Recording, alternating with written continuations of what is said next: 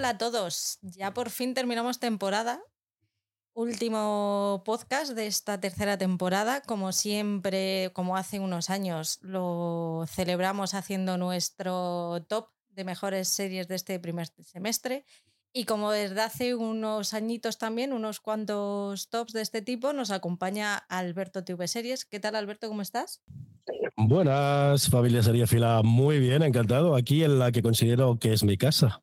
Ya sabes que soy uno, soy un ocupa y me meto en la casa de los demás. Es tu casa, es tu casa. No me he presentado, yo soy Patri, está con nosotros Paul también. ¿Qué tal, Paul? Hola, muy buenas a todos. Y bueno, por supuesto que, es la casa de Alberto. Eh, Alberto aquí se puede sentir como uno más de, del equipo de, de blog en serie, ¿no? Yo le he adoptado, no sé si... Alberto, ¿qué tal? No nos, no nos hablábamos desde hace seis meses, desde diciembre que hicimos el top de 2022. Bueno, nos conocimos en persona después, eh, lo de las hojas. ¿Qué quieres que lo recordemos otra vez? Lo bien que nos lo pasamos y demos un vídeo. Ah, es que me lo pasé muy bien. ¿Hacemos un vídeo romántico? Ese sí, me quedé con la gana de acompañar a Soulander, que subí por ahí bien guapas, a, a Mónica y a ti, pero bueno. Entró, entró ella y se lo pasó pipa. Vamos, salió con una cara de felicidad absoluta. Normal, normal. Te cuento, Alberto, en estos últimos programas hubo una, una escuchante nuestra que en uno de los programas de Outlander, precisamente, eh, hablando con Mónica, hablábamos de nuestros hábitos a la hora de ver series, de cómo lo enfrentábamos, porque claro, somos personas que, escuchamos, que vemos muchísimos capítulos a lo largo de la semana. A raíz de esto, nos preguntó la escuchante, me parece que era Beatriz Romero, dijo que le interesaba mucho saber cómo lo hacíamos nosotros para ver series haremos uno, un especial para hablar un poco tranquilamente de ello. Pero cuéntanos tú, ¿cómo afrontas un poco esta vida seriéfila que tienes?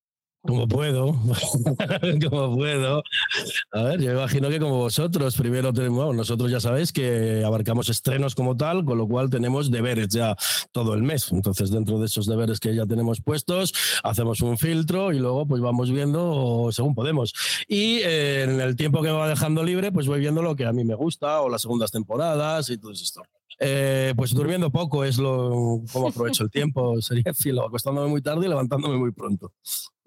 Sí, creo que eso es algo que tenemos en común, por lo menos con la gente con la que he hablado, todo el mundo me dice más o menos eso, que al final le quitas horas al sueño. Y luego tengo la suerte que en casa comparto la afición, entonces pues cuando vemos algo en familia, pues son series, no es el extinguido Sálvame, ni, ni el fútbol, ni estas cosas. O sea, que haciendo encaje de bolillos como todos, ¿no? Como todo el mundo. Os recordamos que, bueno, seguro que conocéis ya eh, Cultura Seriéfila y, la, y el programa que tienen en Ciencia, pero, en Cieza, pero bueno, os recuerdo que además de todo eso, Alberto tiene su propio canal de Evox donde recoge todas las apariciones que tiene, incluida estas, pero como está en todas partes, lo englobó todo en, en su propio canal de podcast que se llama Alberto TV Series. Y luego lo que os digo, Cultura Seriéfila o La Jungla Gicieza, si los buscáis eh, en iVoox o en cualquier contenedor de podcast que escuchéis, los podéis encontrar ahí, ¿no? Efectivamente. Eh, últimamente lo único que subo a Alberto TV Series son las intervenciones en la jungla porque es que no me da la vida. Ahora en verano iré subiendo pues, todas estas invitaciones que me soléis hacer y los programas de la jungla Cieza también los subiré ahí. Eh, pues mm, en dos sitios, Cultura Seriéfila o Alberto TV Series, ahí podéis encontrar cualquier, mm, cualquier cosa de las que hago. Y en redes sociales, pues igual, Twitter, Instagram, Alberto TV Series, pues voy allí, vamos haciendo recomendaciones como hacéis vosotros y pues ya sabéis, pues que nos gusta mucho interactuar y hablar con la gente, más que hablar nosotros solo de series, que es un poco aburrido. Paul, ¿ya estás relajado? ¿Ya te has encontrado? Eh, relajado no, pero mm, quiero preguntar una cosita. Eh, Alberto, eh, ¿también estás en, en Radio Marca? No, Radio Marca son invitaciones esporádicas que me han hecho. He participado un par de ellos en un programa que se llama eh, Seriadictos, que se emite los sábados a las 8 de la mañana. Ha sido un par de intervenciones, igual que he estado en Cadena Ser, he estado en el radio, que me va invitando gente y ahí vamos pues, eh, creciendo según podemos, según, según el tiempo también. Sí, por eso que no nos quedemos en los podcasts porque participas en cosas como, a nivel nacional como La Jungla y Radio Marca que yo creo que ya son de un nivelazo. ¿eh? para, para hablar de podcast, pues hablamos en cosas chiquitas, pero hablar de esas cosas de Radio Marca o de la jungla de radio con José Antonio Avellán, pues ya son cosas, hablamos de palabras mayores, no, no nos quitemos cositas, ¿eh? Que te digo que marca es algo esporádico, la jungla sí, llevo ya cuatro temporadas con José Antonio Gallán, ha ido creciendo la radio poco a poco, ya sabéis que ha estado enterrada y eh, fue cancelada la jungla radio y poco a poco hemos eh, vuelto a resurgir, hemos recuperado un montón de oyentes y todos los martes y jueves a las de ocho y media, nueve de la mañana, pues ahí me tenéis haciendo recomendaciones. Y pues eso, pues eh, no hay ningún podcast pequeño esto, Paul. Todos los podcasts merecen la pena y en cuanto haya alguien detrás ahí escuchando, pues se convierte en un podcast grande. Sí, pero bueno, pero sabemos que la radio nacional a nivel nacional pues tiene más nivel de escuchas y, siempre es un placer eh, contar con alguien como tú que participa en muchos podcasts y, eh, está a nivel nacional para, que participes con nosotros, eh, tanto sea en este medio año, en este top de, de, seis meses, como luego a final de año que participas con nosotros eh, en ese top anual. es un gusto y un placer contar contigo. Y que nunca nos digas que no. El placer es mío y es que además yo estoy encantado de que me invitéis. La gente se cree que me invitan a muchos lados y no me invitan a, a tantos lados. ¿eh? Sois vosotros ahí, como sabéis que tenéis, tengo mis taras y que la gente no me quiere y tal, pues de vez en cuando me llamáis para que me para sentirme querido y tal. Si lo sé, Paul, tío, si lo sé. Madre mía, lo que hay que escuchar. Ya te digo. haz un poquito de spam, porfa. Bueno, pues eh, si antes te digo que no me dejes eh, hablar al principio, pues me, llegas y me arrojas a los leones. Pero bueno, vamos allá. ¿Dónde podéis encontrarnos? Podéis encontrarnos, como siempre, pues eh, en Instagram, en, el, en, la cuenta del propio podcast, que es arroba el blog en serie podcast, en el que pues Patri va subiendo sus posts de las series que va viendo y de vez en cuando pues a eventos que la invitan en la gran ciudad, como se encuentran en este caso Alberto y, Patricia, en el que pueden disfrutar de, lo que es vivir en la capital de España y, tener esos grandes eventos de preestrenos y demás, en las que nos pasan por el morrillo y nos dan cierta envidia sana cuando pueden acudir a, eventos o preestrenos. Así que allí lo podéis ver y podéis disfrutar de ello. Luego podéis encontrarnos en la cuenta que gestiono yo, que en Instagram, que es arroba feber barra baja eh, series TV, en el que yo voy subiendo de vez en cuando, cuando puedo, eh, series que no son de, estrenos recientes, sino series que se me van quedando un poco más atrás, pero bueno, eh, voy subiendo ahí y os doy mi opinión de, de lo que me ha parecido esa serie, ya sea para bien o para mal. Igual se ha quedado un poco atrás y, mi opinión es buena y os da por verla, o, al contrario, eh, mi opinión es mala y, os digo que no os acerquéis a ella. Luego nos podéis encontrar en Twitter, en, la cuenta de arroba blog en serie pod, acabado en D. Eh, ahí pues podéis encontrarnos también y en Telegram. En Telegram eh, podéis buscarnos en la lupa como blog en serie o por el enlace de t.me barra blog en serie. Entonces allí nos podéis encontrar tanto a Patri, a mí como a Alberto. Eh, también está por allí en el que podéis interactuar con nosotros de una manera más directa, más eh, más viva, en el que en, minutos o en horas podemos responder a vuestras cosas, podéis ver qué, qué es lo que estamos viendo y, qué más directo, ¿no? Que aquí, pues hoy podemos hablar de las series que estamos eh, viendo de preestreno o de estreno, pero ahí pues podemos interactuar más, incluso hablar del tiempo y, de, y del trabajo que, que no... Esto del podcast no es nuestro trabajo, sino que tenemos otros trabajos. Eh, también luego, además. También, pueden organizar puteos, o sea, juntarse entre tres o cuatro usuarios y decir, ¿qué le vamos a meter a Paul para el siguiente podcast? vale. Eso lo he querido. PJ y yo un Black Sunday que vas a tener que ver. Eso lo he querido obviar, ¿no? Porque. Los complots solo para Paul, ¿vale? Que se meten muchos charcos. Eso es, mejor obviar esas cosas de que podéis putearnos o podéis recomendarnos, porque os veo más con pinta de puteo que de recomendaciones. Entonces, mejor obviar esas cosas. Pero bueno, pero ahí estamos, siempre disponibles para si nos queréis recomendar cosas o bien hacernos algún puteo, como está bien indicando Alberto ahora. Eh, también en Telegram nos podéis encontrar en un grupo que hemos formado para compartir plataformas eh, de una forma altruista, sin que nadie salga beneficiado de nada.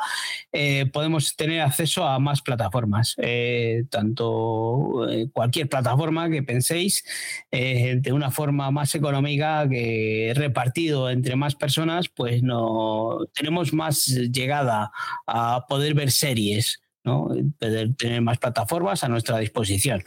Eh, sabemos que Netflix, pues ahora en España no se puede compartir, pero bueno, eh, hay alguna manera para compartirla de una forma legal, entre comillas, en el que hemos encontrado un resquicio por ahí. Pero bueno, si queréis saber algo.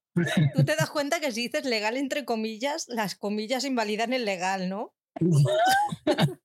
Podría decir entre comillas como hace quién es ese de la que se avecina, ¿no? O no sé quién era el que decía entre comillas hacia el gesto, ¿no? Juan, el de Bota Juan, el de Bota Juan. El de Bota Juan, eso. Utiliza las comillas cuando no las tiene que utilizar. Pues eso, legales porque pagamos a Netflix de la misma manera, pero en en países fuera de España, pero bueno, en los que todavía eh, Netflix permite compartir. Al terminar este podcast te va a llegar el famoso mensaje de que su cuenta ha sido desactivada, Paul, lo sabes, ¿no? Yo pago en España Netflix, ¿vale? Yo también pago en España, ¿eh? Netflix. Yo también, ¿eh? aunque, todavía estoy compartiendo, ¿eh? De alguna forma, pero... Esto, es como otro. Tengo amigos. sí, pero bueno, a ver, que no, no, no, solo sería filo vivo de Netflix, ahí, se puede compartir Apple a un precio que, vamos, que da la risa, una de las mejores plataformas que hay ahora mismo, o sea... Apple, incluso con la subida, ¿no? que es algo que Alberto tú y yo compartimos, eh, poco que se ha subido el precio y, joder, todavía nos duele que no suban el precio, pero joder, aun con eso todavía queda un precio bastante irrisible comparado con Netflix, por ejemplo, ¿no? Pues no sé si era un euro y pico el mes, o sea, pues no llega ni para un café, te llega con, el mes de, Apple. Y, nos quejamos. No nos tenemos que quejar porque nos quejamos cada vez que nos suben precio algo. Nos, quejamos también del abuso y de, y de la diversificación de plataformas, que es que al final tenemos que tener 800.000 plataformas y es que ni compartiendo al final te sale económico. Eso es. Y bueno, pues ya solo nos queda compartir, eh, comentaros de eh, lo que dice Oscar o lo que decía Oscar, nuestro compañero. Ay, que Oscar, decía, hecho de menos. Que decía que era el germen de todo esto, que era la web, el blog, que es www.blogenserie.com. Que está abandonadísima, pero este verano la pongo al día, de verdad, lo prometo.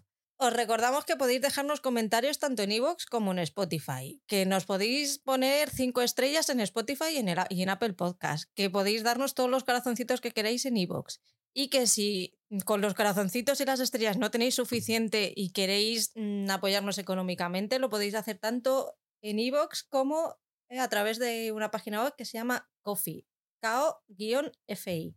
¿Vale? Todos esos enlaces los voy a dejar en la mm, descripción del programa y la tenéis en la web por si acaso tenéis, os levantáis con ganas de darnos una ayudita para que solo le tengáis que dar al clic.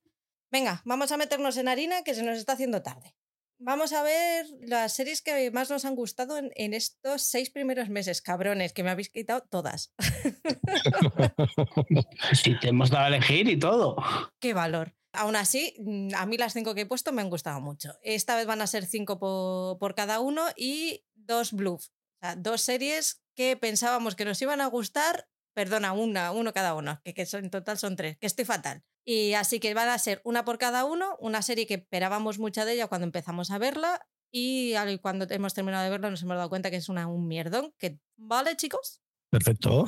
Vamos allá. Hombre, yo creo que ha quedado entre los tres una muy buena lista, ¿eh? O sea, aunque ahora te quejes de que te hemos quitado la serie.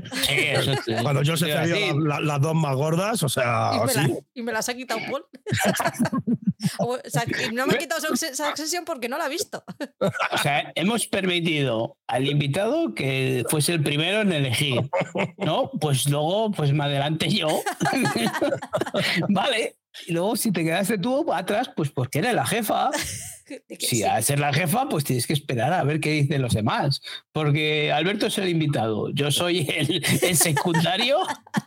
Más que invitado, el ocupa. Yo quiero que os dirigéis a mí como el ocupa. Venga, el ocupa. el ocupa con llave.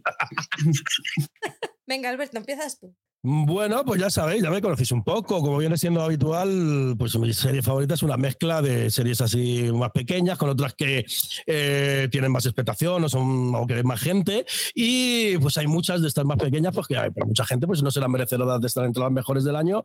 Pero como siempre, para mí prima más mi gusto personal y lo que me ha despertado atención, más que lo que las puntuaciones en las críticas profesionales. El orden me da un poco igual. O sea, la primera podría estar la, la última y viceversa. Yo no soy mucho de rankings, o sea, sino de lo hacer una lista global de lo que más me ha gustado y, ya está. Como digo, os he comentado, pues he dejado fuera cosas como Section o de las of que sabía que iban a salir y pues al final, como el año en cuanto a estrenos ha sido bastante flojo, yo me he tirado más por lo que son regresos y finales de serie, que es lo que mejor me lo he pasado este año, pero eh, la primera, la quinta, quiero meter We Are Lady Parts eh, por la serie y por hacer un pequeño homenaje al año que lleva filming que lleva un año espectacular en la cual valen completamente los 8 euros que vale su suscripción, 8 euros estaba, no sé si habrá subido Paul, porque esto sube, sube más que la bolsa, eh, y, nos han brindado cosas como My Flies una y otra vez, 1985, un compendio de series, la verdad, muy buenas y para Mm, con la que mejor me lo he pasado ha sido con We Are Lady Parts, que la tenéis disponible en filming, como digo, y de momento tiene una temporada estrenada en España de seis capítulos de unos 25 minutos de duración, lo que la hace ideal para maratón. Aunque esta serie ya tiene dos temporadas. ¿eh?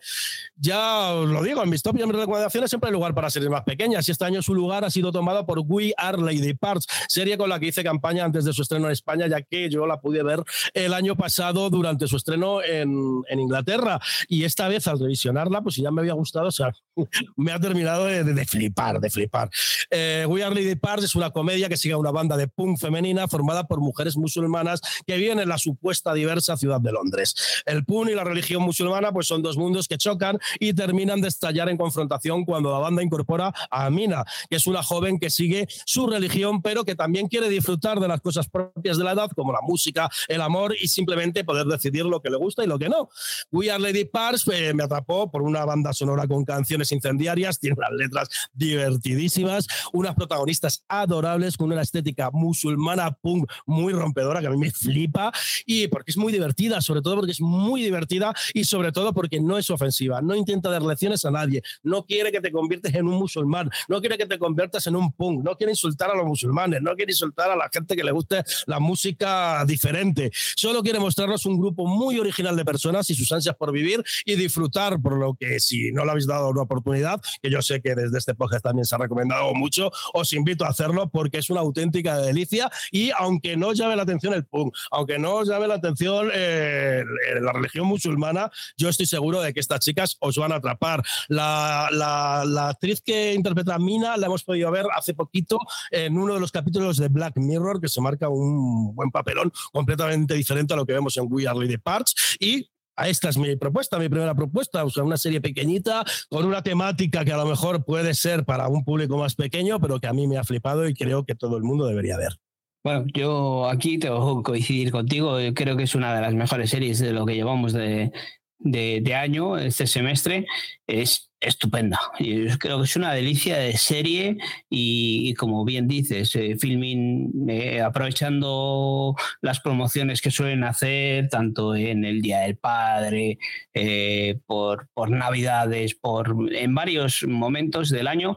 Es una serie española, o sea, es una plataforma española que nos trae muchas series británicas muchas series independientes, muchas series europeas que merecen muchísimo la pena tenerla, porque nos llegan series como esta We Are Lady Parts, que yo creo que la hemos disfrutado todos. Tú la has metido ahí, no la hemos incluido nosotros eh, en nuestro top 5, pero yo creo que es una delicia de serie de la que hemos disfrutado todos.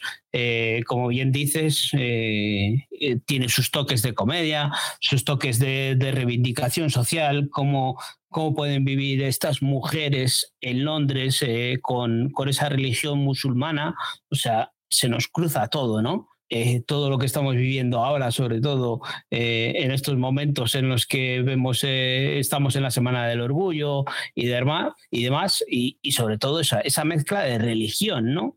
Que cada uno decida lo que quiera hacer. yo creo que es una serie muy bonita, que está tratada de una forma estupenda, con un toque de comedia que mm, siendo series británicas es difícil de encontrar y yo creo que es una serie muy disfrutable. Así que sí, sí, yo creo que es un acierto tenerla en este top 5 de, este semestre. A mí es una serie que me despierta los mismos sentimientos siendo completamente diferentes que Heartstopper. Ves el drama, tiene un trasfondo muy interesante, pero te lo hace con tal toque de optimismo que al final terminas con una sonrisa en la, en la cara, que, al fin, que es lo que quieren, ¿no? Es simplemente es tolerancia. Yo creo que son dos series completamente tolerantes, que es lo que por lo menos yo necesito hoy en día, que es, mira, no quiero discusiones, no quiero malos rollos, podemos ser diferentes, pero desde la tolerancia se lleva todo muchísimo mejor y es todo mucho más bonito.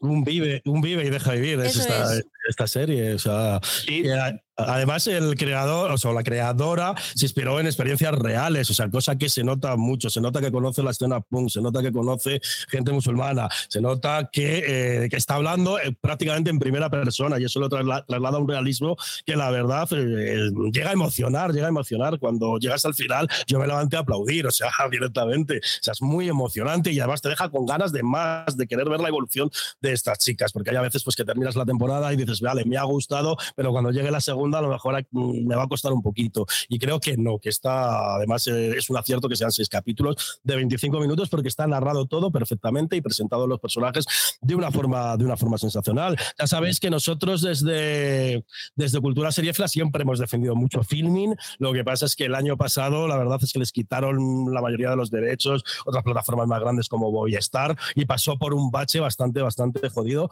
que ahora ha recuperado y ya os digo que cada mes ha estrenado por lo menos una serie o dos series que mm, merecen el pago de su suscripción. Completamente de acuerdo. Eh, antes yo creo que Filmin era esa, esa plataforma que recogía esas series británicas y al perder de Movistar eh, esos originales y, esos, eh, esas series británicas de, de Sky Showtime, que ahora nos han llegado por otro lado, yo creo que ha recogido todo eso que llegaba eh, a Filmin. Y por suerte tenemos a, a, Jaume Roras que, que, consigue llegar a estas series como We Are Ready Parts. Y, no solo esta serie. Tenemos, eh, no sé si luego vamos a, a nombrar a, Sherwood o Somewhere Boy, por ejemplo, que son de las últimas series británicas que han llegado a la plataforma de, de Filmin, que son grandes series. Y no solo inglesas, nos centramos siempre en las inglesas, pero series danesas buenísimas, como puede ser La Orquesta, que han estrenado hace poquito, que es muy divertida, que nunca pensé que una serie dentro de la orquesta me iba a gustar de entrada, y menos que me iba a reír, y la verdad es que me, ha encantado. O 1985, que es una serie belga, con un, eh, centrada en una época muy concreta de Bélgica, que tú puedes decir, a mí que me importa, pues cuando te pones a verla interesa y mucho, la verdad. Bueno, señores de Filming, eh, una suscripción gratis para este año, ¿no? Yo creo que, nos merecemos algo por la, por la promoción que, estamos haciendo, nada más empezar el podcast encima. Pero es que se lo merecen, completamente merecida. Y yo creo que, que lo que hablábamos antes, por el precio compartido, creo que merece muchísimo la pena. Mucho. Pues venga, me lanzo yo. Voy con mi, número 5, que es una docuserie, se llama Bienvenidos al Rexham. No hemos hablado de ella casi aquí.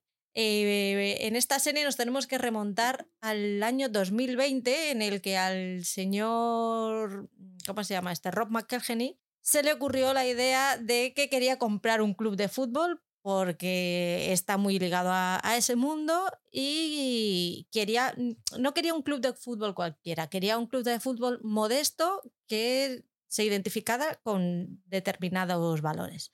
Para eso, como él vio que él solo no podía, pues llamó a su amigo de Twitter, Ryan Reynolds, que no sé si le conocéis, y pues entre los dos decidieron que iban a comprar el, el equipo de fútbol del Wrexham como son actores de Hollywood y empresarios y unos cachondos, pues decidieron que tenían que, claro, em, había que sacar de la ruina ese equipo que me cago en su puta cómo estaba el equipo. Y pues tenían que sacar dinero. Y entre otras muchas cosas, ¿qué hicieron? Pues un documental de 18 episodios, si no recuerdo mal, en el que van contando desde... ¿Por qué te ríes? Cago la puta. van contando desde que, mm, pues eso, desde que llegan, les tuvieron que votar, eh, cómo, fueron cómo fue recibida la noticia ahí, qué decisiones tuvieron que tomar, hasta pues cómo terminó la, la, temporada pasada que no está. Y no vamos a hacer spoilers de cómo ha terminado esta temporada, Paul, que nos pueden matar, nos cancelan. Eh, sí, eh, no sé, PJ se enfada porque le hacemos spoilers de, cómo va esta temporada. bueno, el caso es que eh, esta es un documental que está hecho con muchísimo humor, que cuenta también historias personales, tanto de, de jugadores, de seguidores, un poco todo lo que sigue, pues decisiones que nunca pensaron que tenían que tomar, como puede ser hay que cambiar el césped del campo, que eso a ellos les, les choquea mucho, cómo fue cuando llegaron allí, Ah, en fin, tanto aquí en el podcast como en el grupo de Telegram, como a nivel un poco generalizado entre el mundo seriéfilo, yo creo que a todos nos ha llegado este equipo de fútbol al corazón y estamos todos deseando ir al hipódromo a ver un partido de fútbol y comprarnos las camisetas y las gorras y todo lo que haga falta. Sí, yo, yo, estoy totalmente dentro de, esta serie, de esta docu-serie, porque es, es, una ciudad pequeña que tiene un equipo pequeño que, que si lo comparamos con España, pues pues sería un equipo de segunda ref o segunda B o incluso tercera. No, no sé muy bien en, qué, en qué puesto estaría o en qué división estaría, pero bueno, es una ciudad pequeña, pero que está totalmente volcada con el equipo. Y, lo, compran estos señores de Hollywood, este Ryan Reynolds y este Roy McConaughey, que lo hemos visto en, en Mythic Quest, por ejemplo, y últimamente. Vamos, y, colgados en Filadelfia. Eso es. Eh, y antes, más famoso por colgados en Filadelfia. Y se encuentran con un equipo de fútbol que ellos no saben de fútbol, que, que para ellos eh, el soccer ese de, para los Estados Unidos, que ese soccer famoso que juegan con los pies, pues les sorprende mucho. Ese, eso que hemos oído muchas veces que como van 0-0, ¿no? es tan aburrido que van sigue, siempre 0-0, ¿no? pues cómo se volcan con el equipo, cómo se vuelcan, perdón, con el equipo. Y es eso que estás diciendo tú, cómo llegan al punto en el que tener que involucrarse en el cambio del césped porque no ha crecido la hierba, cómo tiene que involucrarse en comprar el estadio porque no era suyo, que era propiedad de la ciudad, ¿no? Y, tienen que, que, construir gradas nuevas porque las demás, había una parte que estaba derruida y demás. No sé, es, para mí fue algo sensacional. Ha sido un descubrimiento de un equipo de fútbol que, que yo le adoro. O sea, yo soy eh, fan de un equipo de fútbol en España, pero joder, estoy, he llegado a ver partidos de fútbol de este equipo de tercera división, de, jugar la, la, Copa de Inglaterra contra un equipo de, de, la, de la Premier League y decir, hostias, lo estoy viviendo. O sea, he visto esta temporada partidos eh, en directo que he disfrutado mucho y, se me ha puesto la piel de gallina cuando marcaban un gol. O sea, ¿cómo puede llegar a, influir una serie eh, en el sentimiento de uno? ¿Tú esta lo has visto, Alberto? Yo esta no la he visto. Este verano voy a verla. No la he visto porque os veía tan entusiasmado que digo, a ver si me, la voy a poner. No me gusta y voy a ser la nota discordante. Y yo quiero dejar a la gente disfrutar y que disfrute de sus vicios y de sus cositas que descubre y sus pasiones. Entonces, este verano sí que la voy a ver. Os prometo que la voy a ver. Tampoco soy demasiado futbolero, ¿sabes? Eh, pero bueno, pero bueno, eh, me gusta relativamente y me trago el lazo, si me entiendes. Entonces creo que mm, el espíritu va un poquito por ahí también, ¿no? Como un poquito eh, como... Que es que soy muy futbolero, ¿eh? Sí. Que soy un futbolero, sí, por el, por el aspecto, más que futbolero, el, el, el haber jugado a juegos porque hay juegos en los que tú eres el manager de un equipo de fútbol. Sí, eso me gusta mucho. Y me interesa todo lo que la gestión y todo lo que rodea, todo eso sí me, me, gusta pues, más que el propio pues, fútbol. Pues ahí lo tienes todo porque llegan a fichar jugadores y se les lesionan y dicen, hostias, ¿y esto ahora qué pasa? Claro, tú tienes eh, en tu trabajo, si alguien causa baja, ¿no?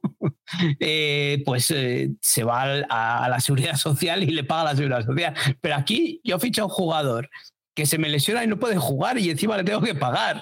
o sea, se encuentran en esas situaciones. O sea, yo creo que, es algo muy real y, que lo hemos vivido en, estos juegos de, videojuegos, que, hemos, que en el que tú eres el manager. Pero en este caso es una vida real y en el que se está jugando su propio dinero. Yo creo que me va a gustar también por la parte pasional. Los ingleses eh, son muy dados a volcarse con el equipo de su ciudad y lo sienten como suyo propio. Entonces esa parte yo creo que me va a encantar. Entonces yo ya os digo que este verano le daré una oportunidad. Miguel, eh, compañero de podcast, sí que lo ha visto y sí que, sí que le gusta decir la PJ que lo de los spoilers de esto es un poco ridículo. Hasta yo sé cómo ha terminado la temporada y no la está siguiendo. Ha salido en todos los telediarios, ¿eh? porque se terminó convirtiendo en un fenómeno social todo, todo, todo esto. De, sí, por eso nos reímos pues, por los spoilers a PJ, por eso nos reímos. Ya sabes que con PJ pues hay buen rollo y tal, ese pique que tenemos y tal.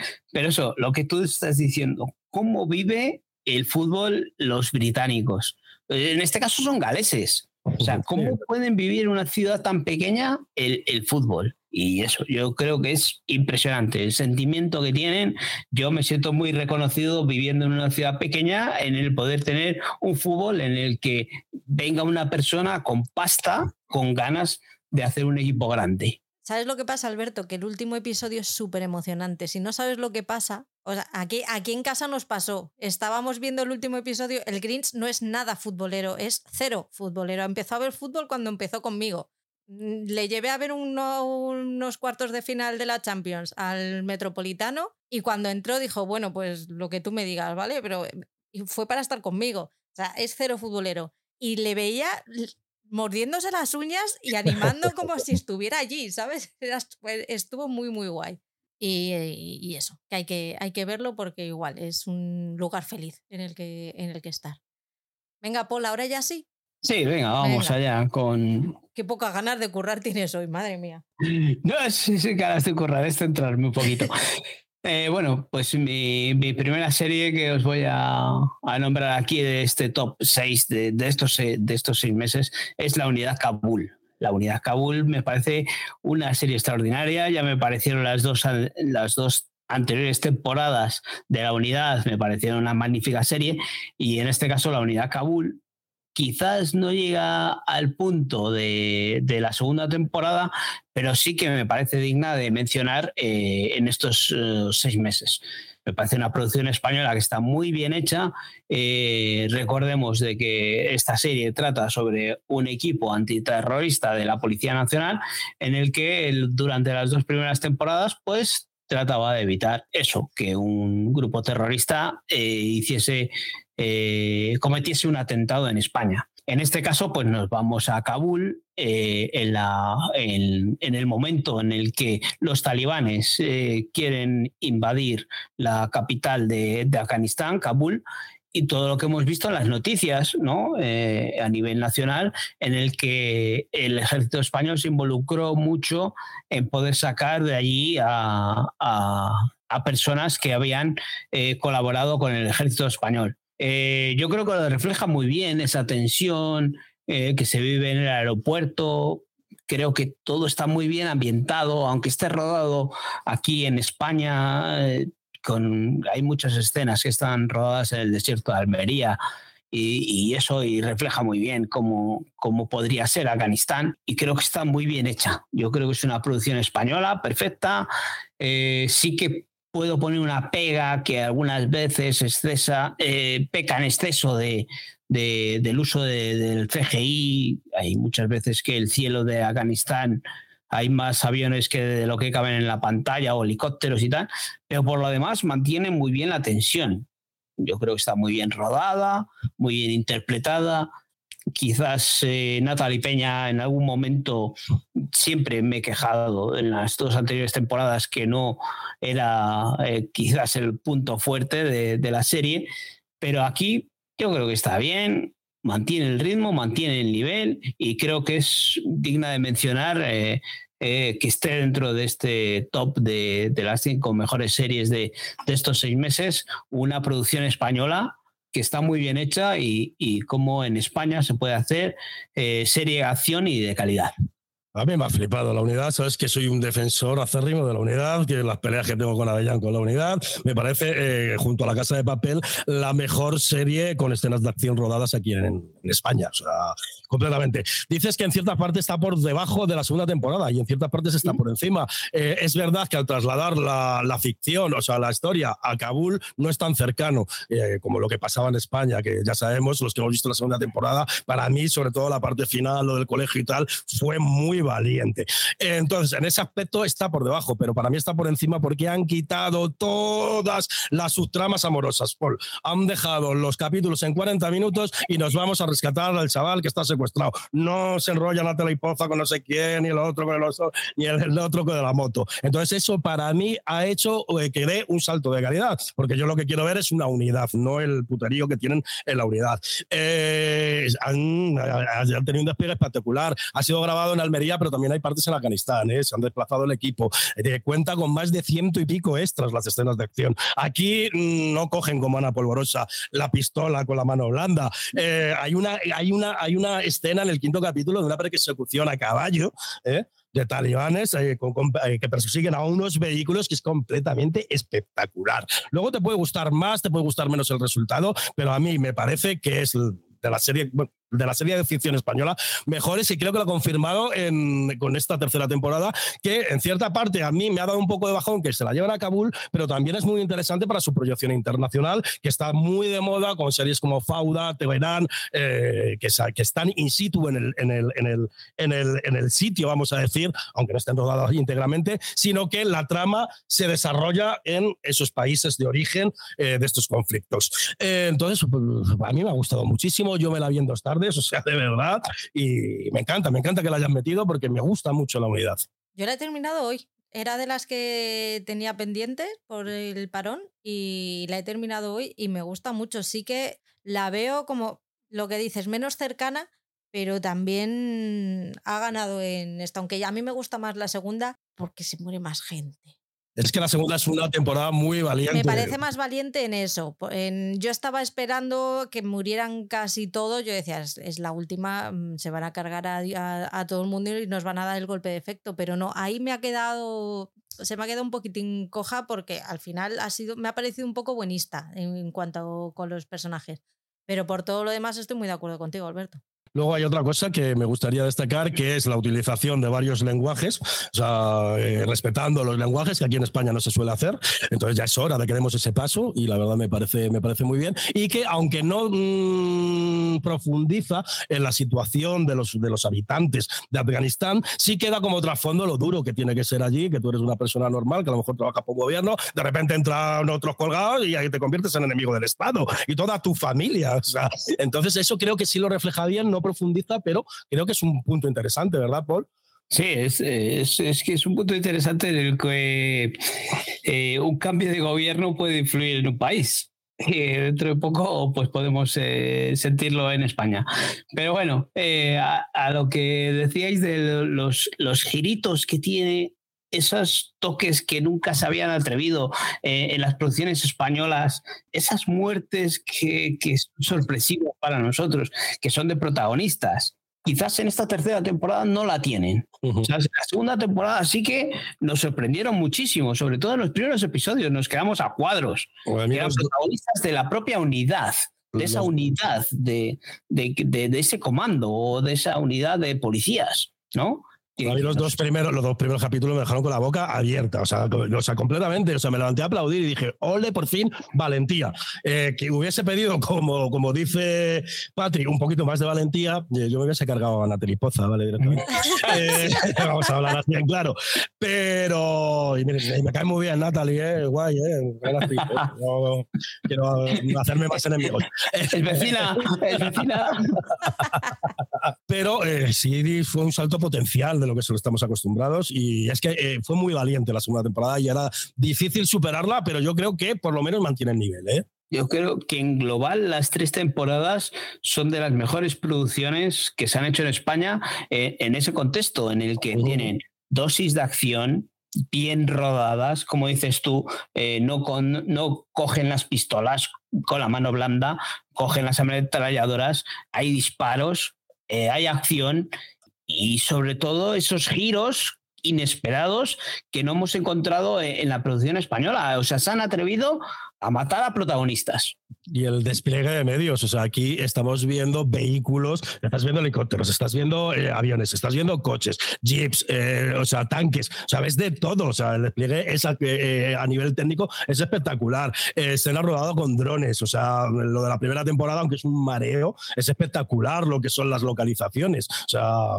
yo soy muy defensor de la unidad. Sí, la primera temporada es brutal por el, despliegue de, eh, bueno, yo creo que al final, eh, o sea, en un principio Movistar se planteó seguir con esa serie por eh, el gasto que conllevaba todas esas localizaciones, pero al final pues ha salido rentable con todo esto y al final nos hemos llevado en esta tercera temporada, nos han llevado a un Kabul simulado, como dices tú, hay ciertas escenas que sí que están rodadas en exteriores, pero yo creo que, que están perfectamente rodadas. Aunque yo te digo, siempre he dicho, voy a poner un pero en el que hay veces que, que, que, se exceden en, el, en los efectos en el CGI, ¿no?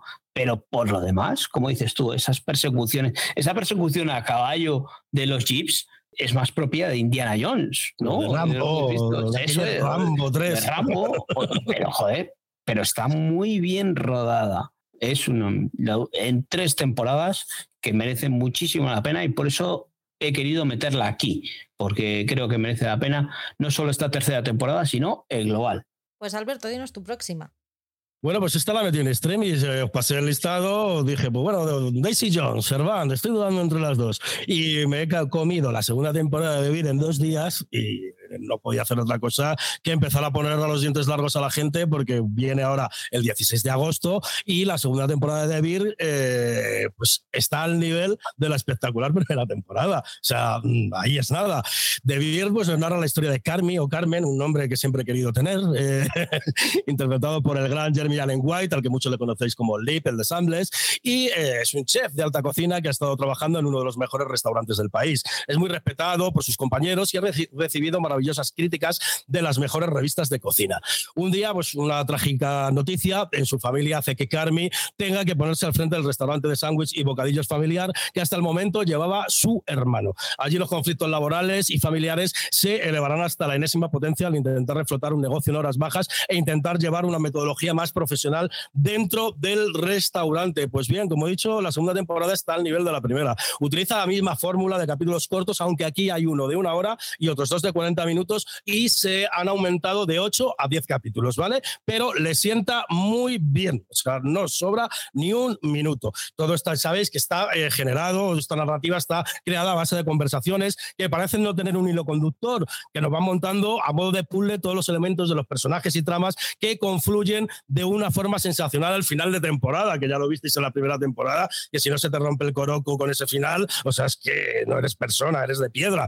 Y pues en esta ocasión lo vuelven a hacer. La narrativa es algo menos caótica ya que cuenta la historia de una forma más lineal, aunque sigue habiendo capítulos de estos independientes de cada uno de los personajes, lo que convierte esta serie no solo en la serie de, de, de, de, Jeremy Allen White, sino en una, en una serie de personajes. Eh, según nos va montando todo, como ya os digo, va tomando todo una forma lo que hace que no quede tan crítica como pasó en la primera temporada. Los diálogos son igual de brillantes, pero con menos segundas lecturas, lo que hace que sea más digerible. Además, ya venimos con eh, la vitola o con el recorrido de que los conocemos y consiguen una cosa espectacular que es darle más trasfondo a los personajes. Si ya los personajes tenían completamente un trasfondo durante la primera temporada y ya sabíamos dónde iban a arrancar la segunda temporada, aquí consiguen que les conozcamos un poquito más y dar, dotarlos de más capas y que todavía estemos más a tope con ellos. Hay un capítulo, que es el capítulo 6, que es precisamente el que dura una hora. Patrick, que te he visto poner así un poquito de caras, es sencillamente de los mejores capítulos que vamos a ver este año y ya, ya, ya lo comentaremos cuando se estrene. La lista de cameos, o sea, es alucinante, con nombres como Jamie Lee Curtis, Sarah Paulson o Bob Oden Benkir, el gran Saúl, que interpretan a miembros de la familia Berchato. O sea, todos estos actores se supone que son familia de Jeremy Allen White, que ya era familia de John Bernal. No sé si os acordáis de la primera temporada. Entonces, es un auténtico lujo ver tanto talento por metro cuadrado en una serie que empezó como una serie muy pequeña, que claro, gracias a las críticas que ha tenido, se ha convertido en una serie muy grande y todo el mundo quiere participar y poner su, su, su, granito de arena. Y en definitiva, una segunda temporada que iguala, como digo, y en algunos aspectos supera la primera y se ha hecho merecedora de un puesto en este top 5 a última hora mientras sonaba la bocina. Sí, chef. Tengo muchas ganas de ver esta. Muchas, muchas ganas de ver la segunda. De hecho, el otro día dije, ¿qué hago? ¿Me la descargo o no me la descargo? Y lo he dicho, ah, estás pagando Disney, coño, espérate. Sí, yo totalmente de acuerdo contigo. Yo me voy a esperar a que llegue a Disney Plus España. Y joder, yo la primera temporada yo la disfruté muchísimo. Me encantó ese ritmo trepidante que nos mostraba los primeros episodios.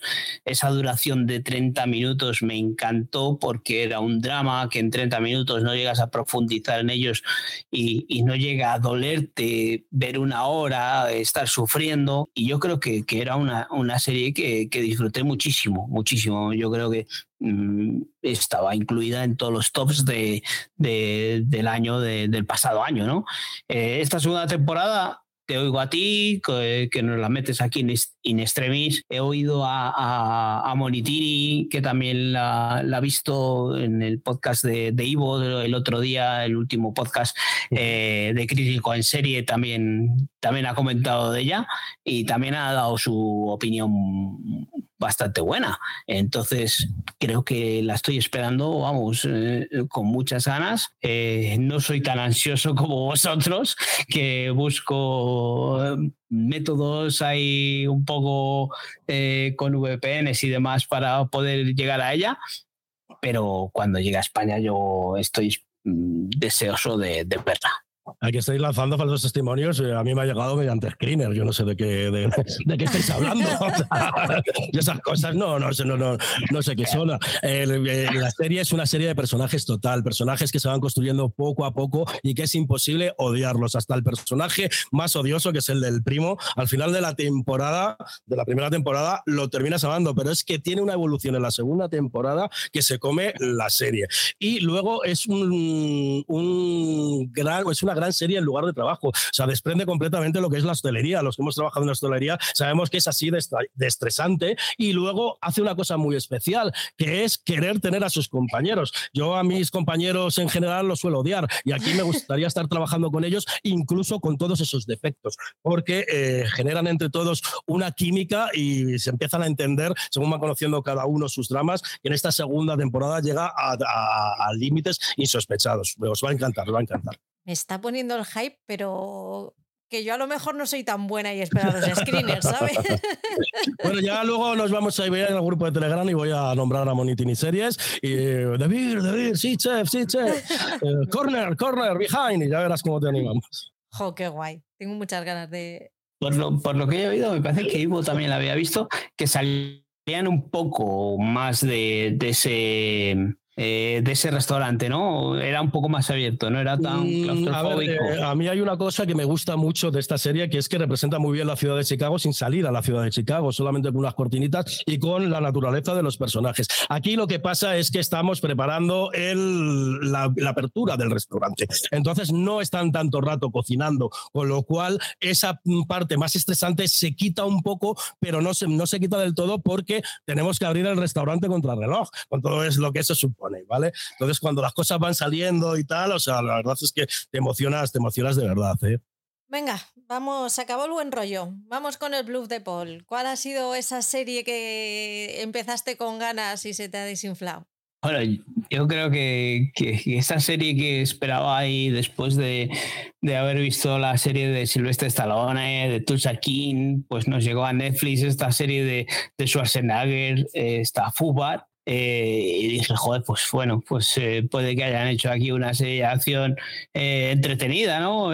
venía con ese alarde de, de, comedia y tal, pero joder, es que fue ponerme a verla y, y, decir, pero esto, esto no, no es serio, ¿no? Esto no va muy bien. Eh, esta serie que nos trata de un agente secreto que no lo sabe ni su familia, en el que se ve involucrada hasta su propia hija, que, que ni siquiera él lo sabe. Schwarzenegger yo creo que ya ha entrado en una edad en la que no merece la pena meterle en escenas de acción. Y yo creo que aquí le dio envidia un poco eh, Schwarzenegger de que Sylvester Stallone tenía una serie en, en Sky Showtime y dijo, pues yo también quiero una. Y nadie lo compraba y dijo, venga Netflix, yo pongo dinero aquí y me hacéis una serie. Y aquí esto es un fracaso absoluto. Yo pensé que podía ser una serie de acción que, que podía entretener, pero es que es... Eh, y fui viendo episodio tras episodio intentando de, de sacar algo bueno, ¿no? Pero cuando llegué al episodio 4 mm, o 5, dije, eh, en serio, estoy perdiendo tiempo en esto, no, no puedo ver más. O sea, había escenas de acción que, que me, daban la risa. Eh, banda sonora que acompañaba como si fuese eh, la banda sonora del equipo A de los años 90, helicópteros que aparecían por ahí que decía yo, pero de verdad que este CGI, este, este ya no CGI, es que ya usaban croma, o sea, estaban en, persecuciones en coche que decía, pero si es verdad que tiene un fondo de croma, que no puedes, o, escenas de acción en las que veías rodar a Schwarzenegger y de repente le veías ahí apuntando una pistola que, que veías que, que, se había sentado ahí y le habían puesto de rodillas, tú ponte así que, y no te muevas mucho. Y ya hasta el episodio 4 o 5, ya no sé si llega a haber 5, porque dejan cliffhangers que cortan lo decía el otro día, parece como que es una, una serie o una película en Next. volvemos enseguida, pero hostias. Un corte de siete minutos, ¿no? Que, me ha cortado en la plena escena de acción. No puede ser. Y, y el siguiente episodio es realmente que te empieza donde han cortado. O sea, como que has, has, vuelto de la publicidad sin haber visto publicidad de Netflix. O sea, no estoy pagando por publicidad. O sea, has dejado el hueco, Netflix. Has dejado el hueco para publicidad y no estoy pagando fue horrible. O sea, yo aguanté cuatro o cinco episodios. O sea. Muchos eh, son, ¿eh? Eres un valiente. Eh, es que no, no quise verla. O sea, cuando os oí a vosotros hablar de ella, que es muy mala y no sé qué, no sé cuál. Y luego vimos el evento To Doom con Patrick y tal, y dije, joder, voy a darle la oportunidad, a ver si realmente es mala. No pintaba bien eso, Paul. No pintaba bien. Pero dije, yo soy valiente. Ya sabes que hay veces que digo, yo soy valiente y voy para allá, voy para allá. Y, y, es que vi tres, cuatro episodios y dije, joder, pero es que me dejan con ganas de ver más. Pero es que al quinto dije, no quiero ver más. De verdad que me estoy tragando esto porque el último episodio me deja con las ganas y es horrible. Una serie que, que yo eh, pensé que iba a hacer algo mm, tipo de Silvestre Stallone, tipo de, de, de las películas que nos había acostumbrado de Schwarzenegger, encima con la producción de Schwarzenegger, que podía tener acción, pero es que las dosis de acción que tiene son horribles y está mal hecha, mal interpretada con todos los clichés del mundo de las series y las películas de espías.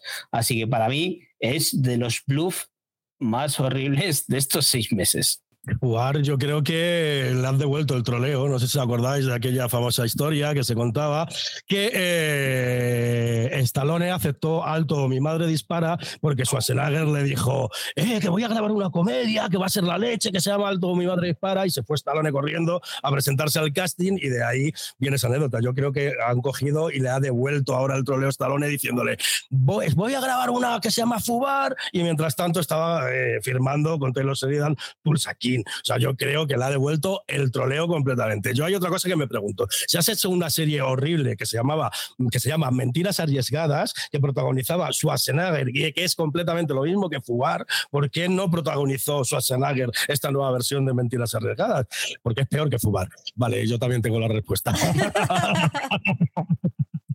Pero vamos, que es que no tiene sentido. Lo de las escenas de acción es bochornoso. Yo entiendo que hay algunas escenas de acción que, como tiene puntos de comedia, son para reírte, pero es que cortan en mitad de la escena de acción. Se nota que eh, es un doble de acción, el que está encima del coche, a lo mejor que está a 200 kilómetros por hora, cortan y ponen la cara de Schwarzenegger como poniendo cara de velocidad, como si estuviera encima del coche. Entonces ya roza el ridículo. Y luego, pues toda esta parte de, que comentas tú de lo que es la trama, ya no es que sea ridícula, que la visto 8 millones de veces de una forma menos, menos, menos bochornosa. O sea, Fubar sí se merece completamente el, honor de estar entre los Blues del año, pero no sé si te habrás enterado que ha sido renovada para una segunda temporada, ¿eh? Sí, sí, sí, es que lo dijeron en, el Tudum este que yo dije, madre mía. Sí, sí, sí que nos enteramos, ya te digo, es que encima cuando anunciaron una segunda temporada, sí, sí, y dije, dije, joder, pues si la han renovado por una segunda temporada, algo tendrá, algo tendrá. Y la hija Patri, voy a verla, y, con, dos cojones. ¿Y qué la ha visto, oye? Allí que me fui. Bueno, pues ha servido de filtro para tus oyentes ahí, para que si había algún loco que mm. pensaba que podía merecer la pena, eh, pues que se aleje completamente. Completamente. Es, decir, Schwarzenegger gasta dinero en otra cosa, por favor. Aunque sea en campaña para volver a ser senador o algo. En, modo de pago le han, le han producido un reportaje documental de su vida, en la cual ahí pues, pues, eh, pues eh, se muestra que lo bueno que ha sido como gobernador y todas estas cosas. Entonces yo creo que que le han dicho, venga, que te hacemos este programita en pago al ridículo que hemos hecho con Fubal. No he tenido huevos a ver el documental. Nada nuevo en el horizonte. O sea, si conoces una mínima parte de la carrera de, de Schwarzenegger, o sea, no te va a aportar absolutamente nada. Y el último capítulo es un ejercicio que da esta ternura de ver cómo se intenta lavar la imagen en cosas como cuando metía mano en los 80 pues, a sus compañeras de trabajo. Se marca un, un Juan Carlos de eh, no debe ocurrir, lo siento mucho básicamente, ¿sabes? Entonces, o sea, yo te diría que, que te lo ahorres, ¿eh? que te lo ahorres. O sea, han hecho eh, un, un, José María García de los, de, los del Movistar, ¿no? sí, sí, sí, completamente. Ahí voy con, con, mi siguiente, que es Queen Charlotte. Yo sé que esta no es, para, eh, no es vuestro tipo de serie para nada. Yo esperaba muy poquito de, de, esta Queen Charlotte. Es del universo Bridgerton. Le cuenta la historia de la reina Carlota desde que llegó a, Londres para casarse con el rey Jorge hasta la actualidad, va en, dos tiempos. Eh, se escribió el libro al tiempo que estaban escribiendo el, el guion y para ser algo que nadie esperaba nada de ella, yo creo que es de las tres que hay ahora mismo del universo Bridgerton, para mí es la mejor tiene unas tramas que son muy interesantes, es mucho más profunda que las, que las otras dos, más madura que las otras dos. Las otras dos al final te cuentan la historia de ocho niñatos que tardan taraos, que tienen mucho dinero y que no se enamoran ni para Dios y que ya le tienen que dar una hostia en la cabeza para que le digan, pero no lo ves que estás enamorado, gilipollas. Bueno, pues aquí no, aquí es una historia de amor que desde, la, desde, el, desde el inicio de esa relación es un amor tan incondicional y que te muestra todo lo que es capaz de dejar ella de lado mm, simplemente por, por amor a él y por, por lealtad. Y, ves muy, muy bien el contraste desde el inicio hasta la, época actual, que es la época actual es la época actual en, en, Bridgerton, ¿vale? Estamos hablando de 1814. La serie empieza en 1700, a finales del, del 1700. No lo sé. Eh, si os gustan las series mm, románticas de época, no, no, olvidemos que es fantasía de, época, ¿vale? No vais a encontrar datos exactos ni nada de eso. Vamos a ver, hay duques negros. Pues imaginaos, si, em, si, empezamos de ahí, que no es porque los, los, duques no puedan ser negros, sino porque en el siglo XIX no había. Para mí tiene uno de los últimos mejores episodios de los que he visto en estos seis primeros meses es muy de mi rollo y me ha hecho disfrutar mucho y me ha hecho llorar mucho, así que aquí está Queen Charlotte. Yo aquí, eh, en cuestión de, los Bridgerton, eh, tengo que hacer referencia a Alberto, eh, que, fue uno de los que le oí comentar por primera vez de, los Bridgerton sobre este tema que estás diciendo ahora, toda esa inclusión de, personajes de raza negra en la Inglaterra de, esa época, ¿no? Es decir, joder, es que no había. O sea, es una ficción totalmente. O sea, es ciencia ficción. y, creo que no la he llegado a ver. Eh, lo, vi en la primera temporada de Los Bridgerton eh, me llama la atención ver, ver esta Queen Charlotte, que, que, me habéis dicho que está bien. Este, no, no, estaba muy convencido de ver los Bridgerton, pero después de ver la primera temporada de Bridgerton, bueno, pues está bien. No voy a decir que sea una mala serie, está bien. Y quizás, te lo he dicho más veces, eh, le deo una oportunidad a esta precuela para, para, ver qué es lo que nos quieren contar, porque no tiene nada que ver, no, tiene, no, influye nada lo que haya pasado en, en las otras temporadas de, de los Bridgerton. Todos conocemos a, a, Sonda. Sonda, desde que empezó, ella lo que ha querido siempre es meter inclusividad en sus, en sus series, entonces va con ello a muerte. Y, y, es lo que tenemos y encima es que lo está contando bien, que fíjate a mí, Sonda es la típica que para mí empieza las series muy bien, pero cuando lleva dos, tres temporadas ya empieza a parecerme cansina y pues, yo todavía, bueno, fíjate, con Anatomía de Grey aguanté cinco temporadas hasta que ya dije, mira, suficiente. Y con Escándala la segunda ya me bajé porque no podía más con ella. Y, esta Bridgerton me está pareciendo que, que está yendo a más. Ya te digo, no es nada del otro mundo. A mí son series que yo disfruto mucho y que siempre traigo aquí alguna que aunque no sea en calidad lo que nosotros podemos mm, pensar como lo mejor del año, pero sí que a nivel disfrute es de las que más me han hecho disfrutar a mí. Entonces, por eso está aquí, básicamente. Yo es que los Niggerton solo vi el, el, primer capítulo, porque, a ver, o sea, era una mezcla eh, brutal para mí, serie de época que las odio, eh, con toques culebronescos, que, que lo odio, eh, y Sonda Race, que no la odio, pero que no es un estilo que, que, no me gusta. Entonces yo vi el primero y me bajé. Era una serie que sabía exactamente que no era para mí, entonces tampoco para qué me voy a torturar. Se veía desde el principio que al que le guste todo este tipo de series es una serie muy disfrutable.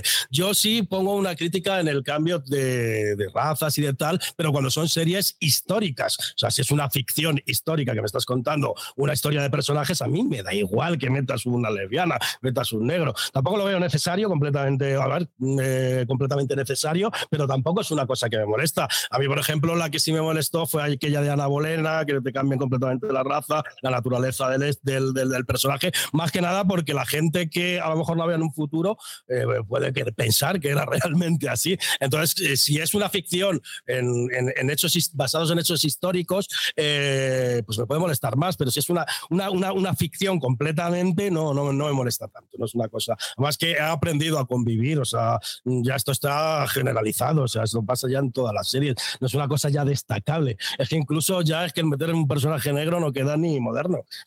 Sí. no sé.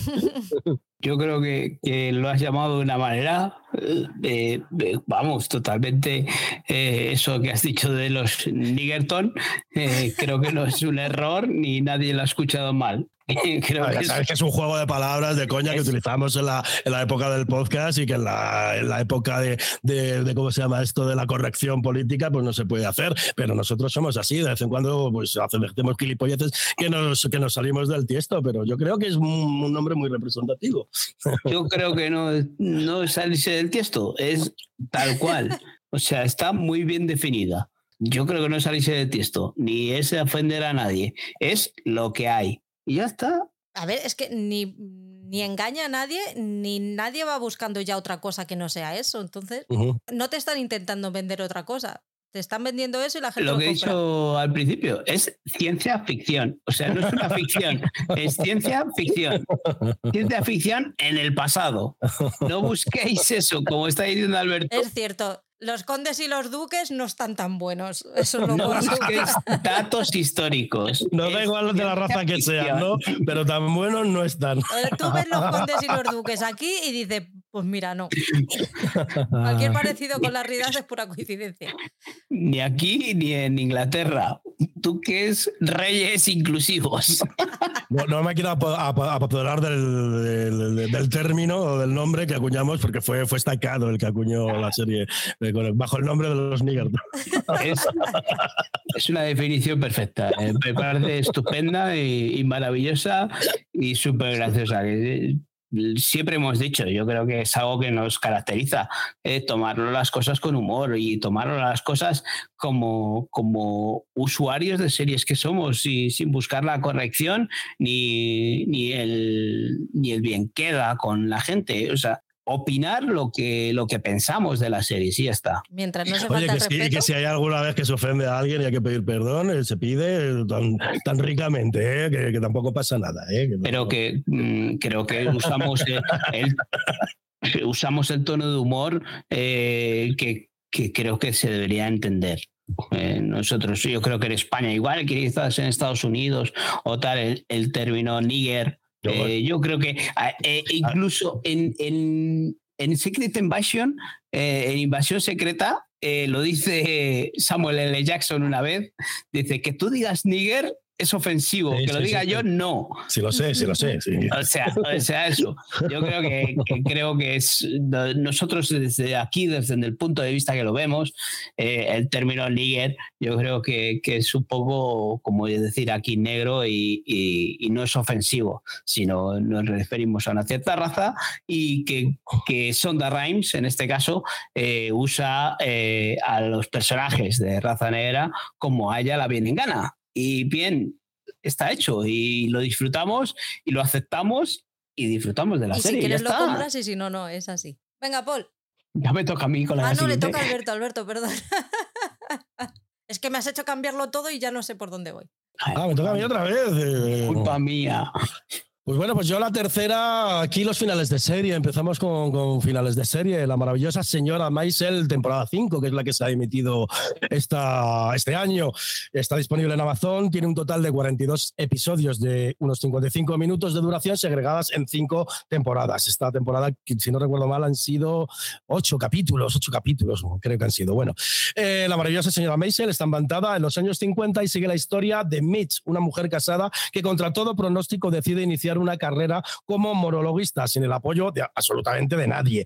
Así, durante las cinco temporadas acompañamos a la protagonista por su camino en el mundo del espectáculo en una oda preciosa y divertida al feminismo y al hacer lo que uno o una nos dé la gana sin importar lo que digan los demás. La serie tiene monólogos y actuaciones muy divertidas, cosa que destaco siempre porque yo he visto millones de producciones eh, metidas dentro de la comedia que no me he reído absolutamente nada con los chistes que me contaban los, señor, los señores eh, que normalmente salían en ese tipo de, de series. Y aquí son muy, muy, muy divertidas. En el apartado técnico es espectacular, con unas coreografías, vestuarios y utilización de los colores digna de premio. Además, como, como he comentado, tiene un mensaje feminista y femenino que planea durante toda la serie en todas y cada una de las tramas. La quinta y última temporada, que es la que se ha metido este año, se ha emitido este año, da un cierre perfecto a la serie y pone en el lugar merecido a todos y cada uno de los personajes. Esta serie no solo va sobre la maravillosa señora Maisel, sino sobre toda la familia que le rodea, tanto familia directa como familia política y toda la que se va creando.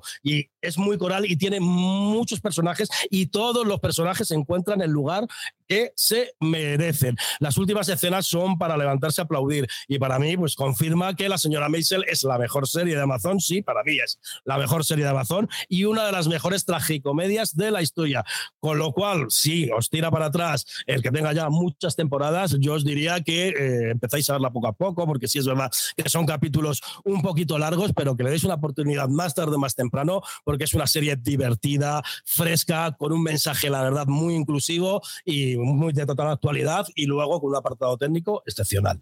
Yo esta, esta serie solo he visto la primera temporada y, y, me queda mucho por ver. Disfruté mucho de la primera temporada, me gustó mucho ese nivel de producción, ese nivel de guion, eh, lo bien que está hecha, lo bien que está rodada, lo bien que está interpretada, pero me he quedado ahí en esa primera temporada. Y quizás ahora que una vez que está finalizada es cuando le dé esa oportunidad de, de continuarla para, para, para, ver y disfrutar de ella, porque todo el mundo habla maravillas y, y creo que, que, que, va siendo momento de, de, seguir viéndola sabiendo que ya tiene un final y, y, si, como tú dices, te puede echar mucho para atrás eh, que tenga tantas temporadas y ponerte desde el principio. Pero una vez que tiene un final, dices, bueno, hasta ahí llegó hay mucha gente que espera para, para, ver si realmente se van renovando y tal, pues tiene un final y un final completamente satisfactorio. La primera temporada es muy, muy, muy buena, pero tiene un tono dramático eh, por encima de, de, de, las siguientes. Y el, el, el, tema de los diálogos, que son unos diálogos muy rápidos, con, muy, con muchas dobles lecturas, muy inteligentes, que se van empalmando unos diálogos con otros, es completamente espectacular lo que hacen esos guionistas, va a más temporada tras temporada. Y el apartado técnico llega a un momento que parece que estás viendo cuadros, o sea, realmente es una auténtica maravilla y el vestuario es, al que le guste el tema de vestuarios y tal, o sea, es un auténtico, una auténtica obra de arte. ¿eh? Sí, yo creo que lo que tú dices, eh, encima lo he oído de más gente aparte de, aparte de ti, eh, el tema ese de que sigue evolucionando a la comedia, o sea, ya no es tanto eh, la primera temporada que toca bastante el drama, sino que luego evoluciona a la comedia y, que esos, eh, esos monólogos que tiene de, de sitcom, de, de stand-up, eh, que son muy divertidos. Entonces, es lo que más disfruté de la primera temporada, esos monólogos de, de ella contando su vida en tono de comedia eran fantásticos porque estaba todo perfectamente hilado y la interpretación de ella era maravillosa y la interpretación, eh, o sea, eh, el, lo que tú estás diciendo, el vestuario, el cómo da ella en la pantalla, o sea, ese físico que tiene ella, me parece extraordinario. A mí es, es un personaje que, que, enamora desde la primera vez que la ves en, en pantalla. Yo en esta ya sabéis que yo no, no entré y me da mucha pena, pero no sé, hay algo que me tira para atrás de Pues es muy tú, Patri, ¿eh? es muy tu rollo, ¿eh? es muy, muy, muy tu rollo. O sea, en concepto es muy tu rollo. Yo, yo creo que a, a, Patri la, la, la, echó más para atrás el exceso de, de, de eso, eh, el querer eh, mostrar demasiado el feminismo. Yo creo pero, que, pero es que yo creo que es completamente necesario y al final es una mujer en un ámbito eh, y en una época muy radical contra ella. Entonces, eh, a mí lo que me gusta es que es una serie que no es pan, panfletaria, sino que te va poniendo ese feminismo en el día a día y, y, dentro de unos ámbitos laborales. Entonces, eso es lo que a mí realmente me ha, me, me ha enamorado de ella. Luego, la relación que tiene con, con la representante eh, también es completamente excepcional. Que la representante pues, es como la representación de, de, de, la mujer lesbiana de la época. Eh, eh, que o a, mí, a mí me gusta mucho, me gusta. Entiendo al que no le guste, luego es un auténtico torbellino, hay mucha gente que no entra precisamente por este, eh, este gran, este eh, excesivo número de diálogos y tan rápidos porque se pierden, entonces no son capaces de seguir a lo mejor la trama y si no, si, si no vas siguiendo los chistes que se van hilando uno tras otro, pues no vas a entrar completamente. Entonces es una serie que pide atención, que pide meterte en ella. Si no entras, realmente es un ejercicio un poco absurdo. Seguiré intentándolo porque me niego a no verla. O sea, si he conseguido ver Outlander entera, tengo que conseguir ver esta.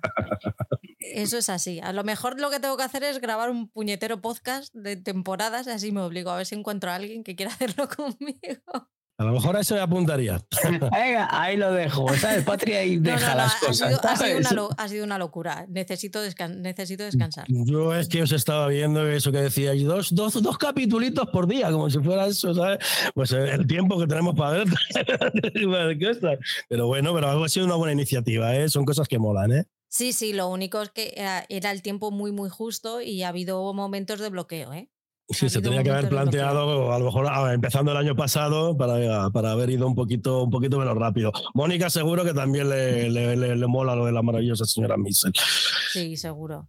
Seguro. Casi me consiguen engañar con Outlander, ¿eh?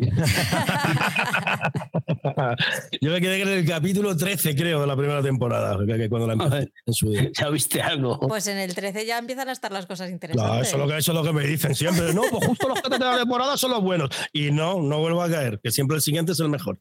No, no, no. Los siete primeros, los, los seis primeros episodios son para que para pegarte un tiro. Yo escribí a Mónica y le decía, Mónica, que yo que no voy a poder con esto. ¿eh? en fin. Pues mi siguiente es Succession, que esta sí que es una de las que nos ha dejado Alberto y que he podido rescatar porque Paul no ha visto. no hemos dejado nada, ¿eh, Paul? Vaya compañeros malos. Es esa serie de ricos, con problemas de ricos, que me ha interesado contra todo pronóstico y que he visto religiosamente cada lunes o martes de la temporada, cada vez que estaba en emisión. Es la familia Roy, que es súper disfuncional, dueña de un imperio de medios audiovisuales, de empresas de entretenimiento, tienen cruceros, tienen de todo. Tienen el dinero por castigo esta gente. Y pocas ganas de trabajar. Tienen muchas ganas de hacerse con el botín, pero muy pocas ganas de, de trabajar. La serie empieza cuando le da un parraque al, al patriarca, que es Logan Roy, Brian Cox. Y a partir de ahí, pues empiezan a plantear ya sus hijos, que tiene cuatro hijos, pues qué pasaría, em, empiezan a plantearse, o sea, se ven en la situación de mm, tenemos que, que, ver quién se va, quién va a heredar todo esto y quién se va a poner al mando de la, de la empresa. No cuento, no desvelo nada si os digo que Logan Roy no muere en ese primer episodio, porque si no se hubiera acabado la serie ahí y que hemos tenido cuatro temporadas impresionantes de cosas que han ido ocurriendo y de problemas que han ido teniendo entre ellos hasta llegar a saber qué es lo que, qué es lo que pasa con, con esas empresas. Es una serie basada sobre todo en, lo, en la fuerza de los diálogos y las conversaciones y, en la, y la fuerza interpretativa de todos, los, de todos los protagonistas. Es una familia disfuncional el padre se ha dedicado toda su vida a, trabajar y a sus empresas porque es lo único que, o sea, tiene mm, inteligencia emocional menos 25, ¿vale? Entonces, eh, todos sus hijos viven en una necesidad de sentirse queridos por su padre, una necesidad de aprobación de su padre y al mismo tiempo de querer llevarse el gato al agua y querer ser ellos los que se queden con las cosas, que es una dicotomía que a mí me encanta eso de, Dios mío, ¿cómo os odio o cómo, cómo odiamos todos a papá? Pero en el momento en el que les pasa la, la manilla por el lomo están todos, ay, mira, yo soy su favorito. Me encanta. Tengo que decir que yo necesito que el señor Kieran Kalkin se lleve todos los premios habidos y por haber en serie dramática este año. Supongo que Succession se llevará todos los premios independientemente en la categoría de drama porque es su última temporada. Todos los personajes, todos los actores para mí están de 10. Las tramas están súper intrincadas. De hecho, yo creo que hay. No, no creo que haya un, personaje que sobre. Y, que os va a enganchar. No esperéis acción, no esperéis nada. Son despachos, gente hablando en aviones, en despachos, en casas, eh, infidelidades, mmm, folleteo, mm, padres mmm, cabrones. Cuando digo padres, digo padres madres, ¿vale? O sea, es muy divertido. Ya os digo, si lo que os echa atrás es que son gente muy rica, con problemas de gente muy rica, no os preocupéis. Cuando los veáis diréis, bueno, pues mi familia está súper bien y quizás, oye, pues eso de no tener que poner eh, cubiertos de plástico en la comida de Navidad sea un punto a favor de, de la familia de cada uno y te gustan más tus cenas de Navidad, ¿no? Eh, sí. te parecen menos raras, ¿verdad? Eh, yo he de decir que en un principio no entré. Yo cuando hicimos la crítica en el, podcast de Cultura Fila me pareció más de lo mismo. Otra nueva serie de ricos, tipo Dallas, tipo Falcon Crest, en el cual se van a estar aquí tirando los puñales por la espalda. Pero eh, le diría a la gente que cuando la empiece le dé hasta el quinto capítulo. En el quinto capítulo hay una cena en la cual la forma en la que se apuñalan es tan sumamente original, tan inteligente y también escrita que no puedes dejar de verla. Yo a partir de ahí me hice un maratón porque la vi cuando terminó la primera temporada y ya a partir de la segunda, estaba como loco porque estrenaran la segunda y ya a partir de la segunda la fui viendo religiosamente todos los lunes. A mí las series de, de, de, mm, intereses corporativos no me suelen interesar, pero es que aquí va un poquito más allá porque podíamos extrapolar esto a cualquier familia, a cualquier familia de mafiosos, eh, cualquier club de moteros como Hijo de la Anarquía, cualquier serie eh, fantástica como podría ser Juego de Tronos, en la cual haya un buen número de personajes muy bien escritos que están luchando por una toma de poder. Y eso es lo que le hace especial a esta serie, que al final no es una serie solo de intereses corporativos, sino de eh, una lucha de poder eh, dentro de gente que encima no tiene escrúpulos. Y esa gente puede hacer que a ti te vaya un poquito peor en la vida. Entonces, eh, también se nos mezclan tramas políticas, los medios de comunicación y todo mostrado de una forma sensacional. Aquí cuando vemos cómo mm, van a hacer cualquier fusión empresarial, que por otro lado no están explicadas de una forma eh, eh, muy complicada, sino que cualquiera puede entender ese tipo de fusiones. Y vemos las pirulas que se hacen son de reírte. Y luego, pues tienen una de las mejores bandas sonoras de la, ya no solo por la calidad, sino cómo está introducida, cómo la van metiendo poco a poco, cómo cuando va subiendo la tensión en el capítulo va sonando poquito a poco esa, esa música y cuando ya llegamos al culmen suena completamente eh, en todo lo alto y tú ya estás preparado solamente gracias al poder narrativo que tiene esa, esa, esa, esa, esa canción en concreto. Y en la cuarta temporada a mí me ha parecido de lo mejor que he visto. Capítulo 3 8 y 9 me parecen de lo mejor que se va a ver este año y en la historia de la televisión. Y luego el final, yo creo que es un final bastante satisfactorio, bastante redondo, con lo cual yo recomiendo mucho que le deis a Succession, aunque realmente no os interese mucho estos mm, temas corporativos, yo creo que os tendrá enganchando tanto como a mí, que no soy sospechoso de, de, que me gusten todo este tipo de series. Yo en esta serie pasa como con Miss Maisel, eh, que hablábamos antes. Me quedé en la primera temporada. Eh, en esa primera temporada yo disfruté muchísimo de esas puñaladas que se meten entre la familia. Y, según vais hablando temporada tras temporada, pues me llama muchísimo la atención. Pero mm, es de estas series, y quizás Miss Mitchell no necesite tanta atención, ¿no? A tratarse de, de una comedia, pero yo creo que esta necesita muchísima atención y sobre todo creo que merece mucho la pena verla en versión original.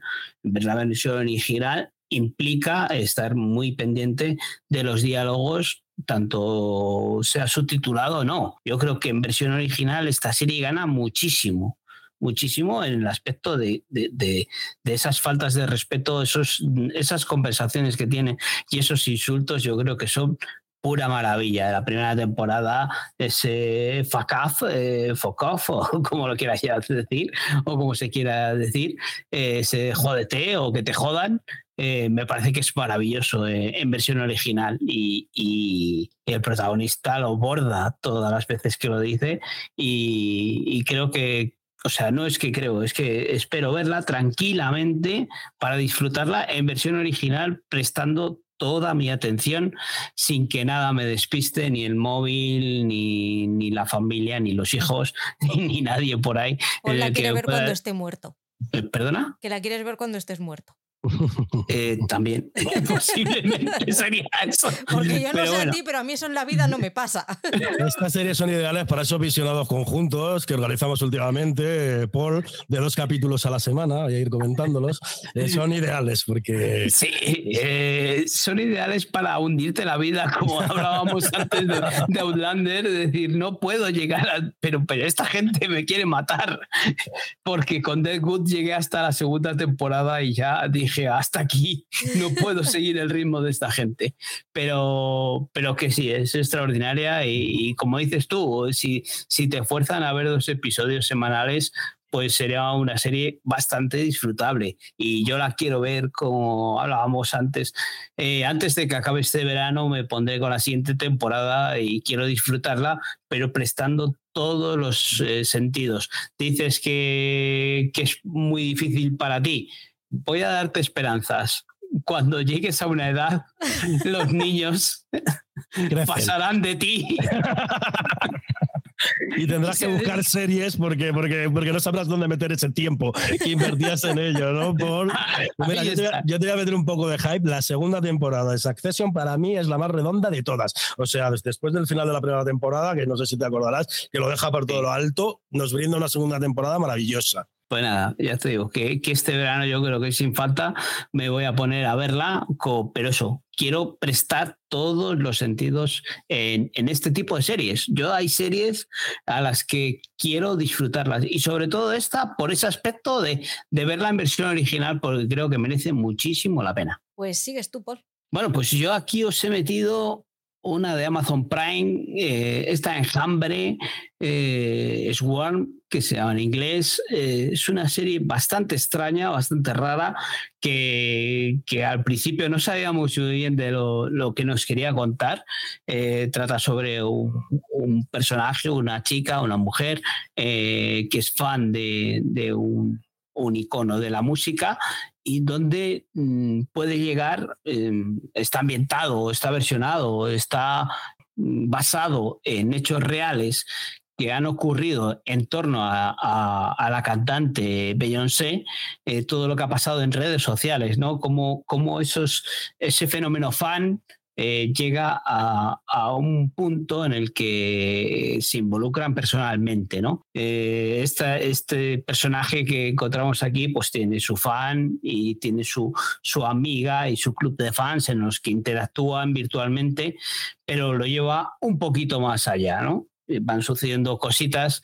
No, no quiero destripar esta serie porque es una serie tan extraña que, desde el primer episodio te plantea cosas que, que, si ahora lo desvelamos, pues mm, pierde su chispa, ¿no?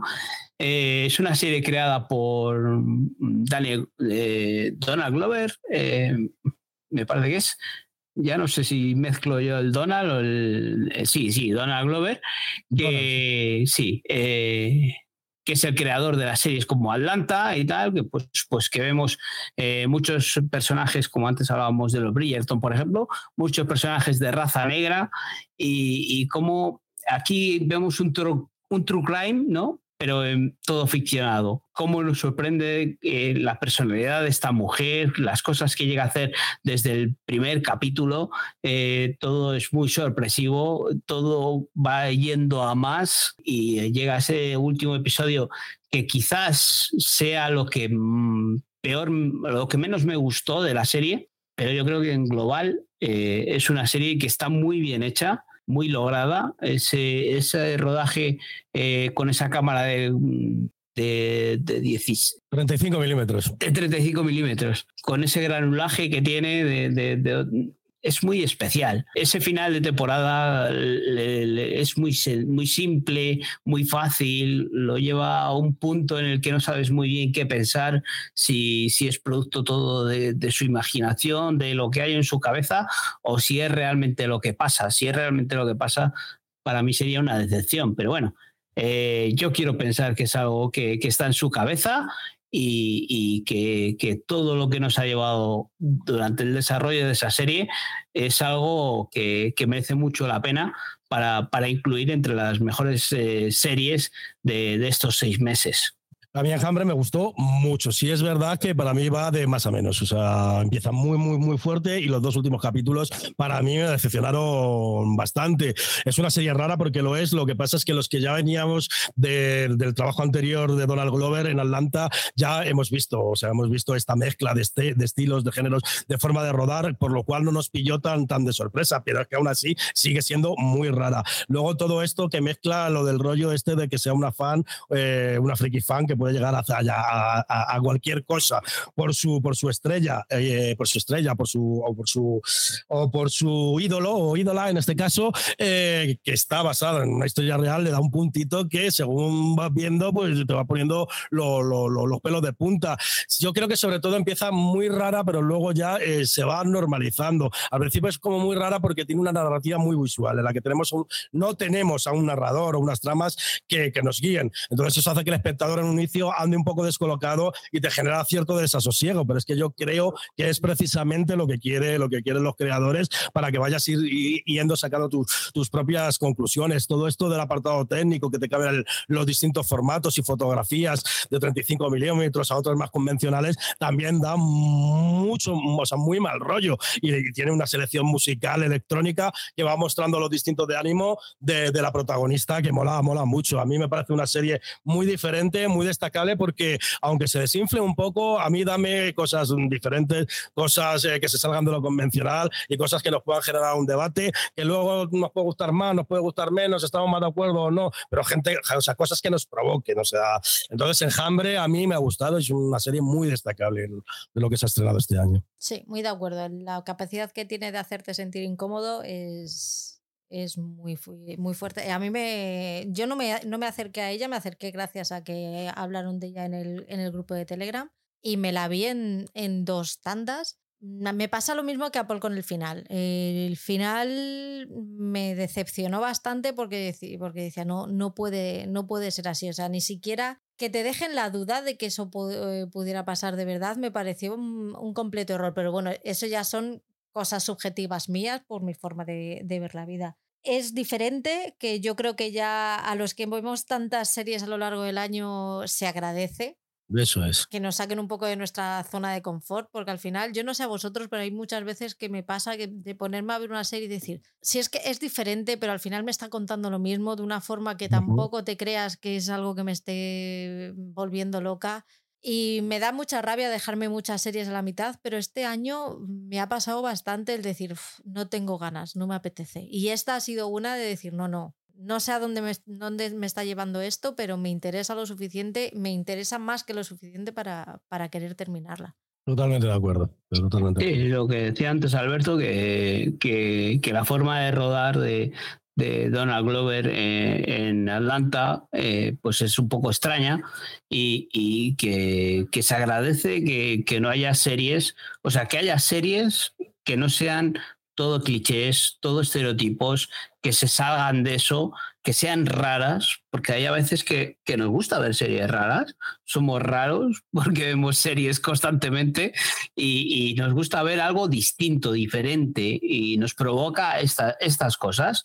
Eh, yo creo que los últimos episodios son muy previsibles o, o eso, no, no, no, nos gustaron porque tiene una resolución muy fácil, pero hay un episodio central que están en una cabaña y tal, que a mí me pareció espectacular. muy bueno, muy bueno. A mí me pareció espectacular. tiene, una crítica al uso y abuso de las redes sociales completamente espectacular. O sea, eso es innegable. Pero, por ejemplo, el capítulo 6 creo que era que se, que se sale de la historia, eh, que nos cuentan la investigación de un policía en modo de sitcom, a mí me sacó completamente de, de la narrativa que, llevamos, íbamos llevando. Y luego el desenlace me decepcionó un poco, pero con todo y con esto merece mucho la pena verla el primer episodio de lo que decimos, que, o lo que hablamos en un quincenal, en el que me, sorprendió mucho porque PJ Cleaner nos comentó en el podcast, joder, pues a ver si la veis y, me dais la opinión de qué os parece, ¿no? Porque fue una, una serie estrenada, episodio semanal, pues es que, que nos ha albergado muchas dudas, ¿no? Sobre todo con ese primer episodio en el que primero empiezas a verlo y tiene ese final pues bastante sorprendente. Y, y, luego, bueno, pues igual sigue queda un poquito plana. Llega el episodio ese que hablábamos de la cabaña, llega el episodio 6 ese que nos estás diciendo en el que eh, nos dan otra versión y, y, que nos sorprende, que es algo totalmente diferente, que es lo que me ha hecho meterla aquí en, este top 5 de, de estos seis meses. Tampoco es una serie que yo recomendaría en una comida familiar, ¿eh? No, no, no, desde luego que no es, no es, una serie para todo el público, no es una serie para grandes públicos. O sea, si sois, si sois raros, como me considero yo, o, creo que, que, podemos meter en este saco a Alberto y a Patri, estos, que, estos locos que nos ponemos a ver o a hacer podcast y tal. Pero si sois eh, gente que les gustan las series convencionales y tal, no, no os acerquéis a ellas porque os va a echar para atrás desde el primer episodio. Cuéntanos tu bluff, Alberto. Pues eh, mi bluff, podían ser varios, podían ser varios, podía ser de Idol, por ejemplo, podía ser... no voy a abrir el melón de The Idol y voy a abrir el de Citadel, Citadel.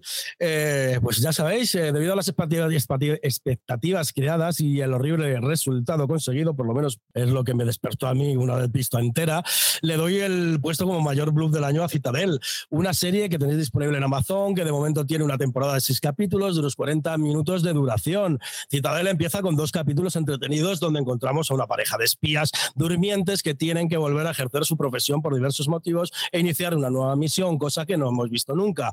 Pero bueno, eso no importa si, si la serie te ofrece algo, algo, algo divertido, algo entretenido.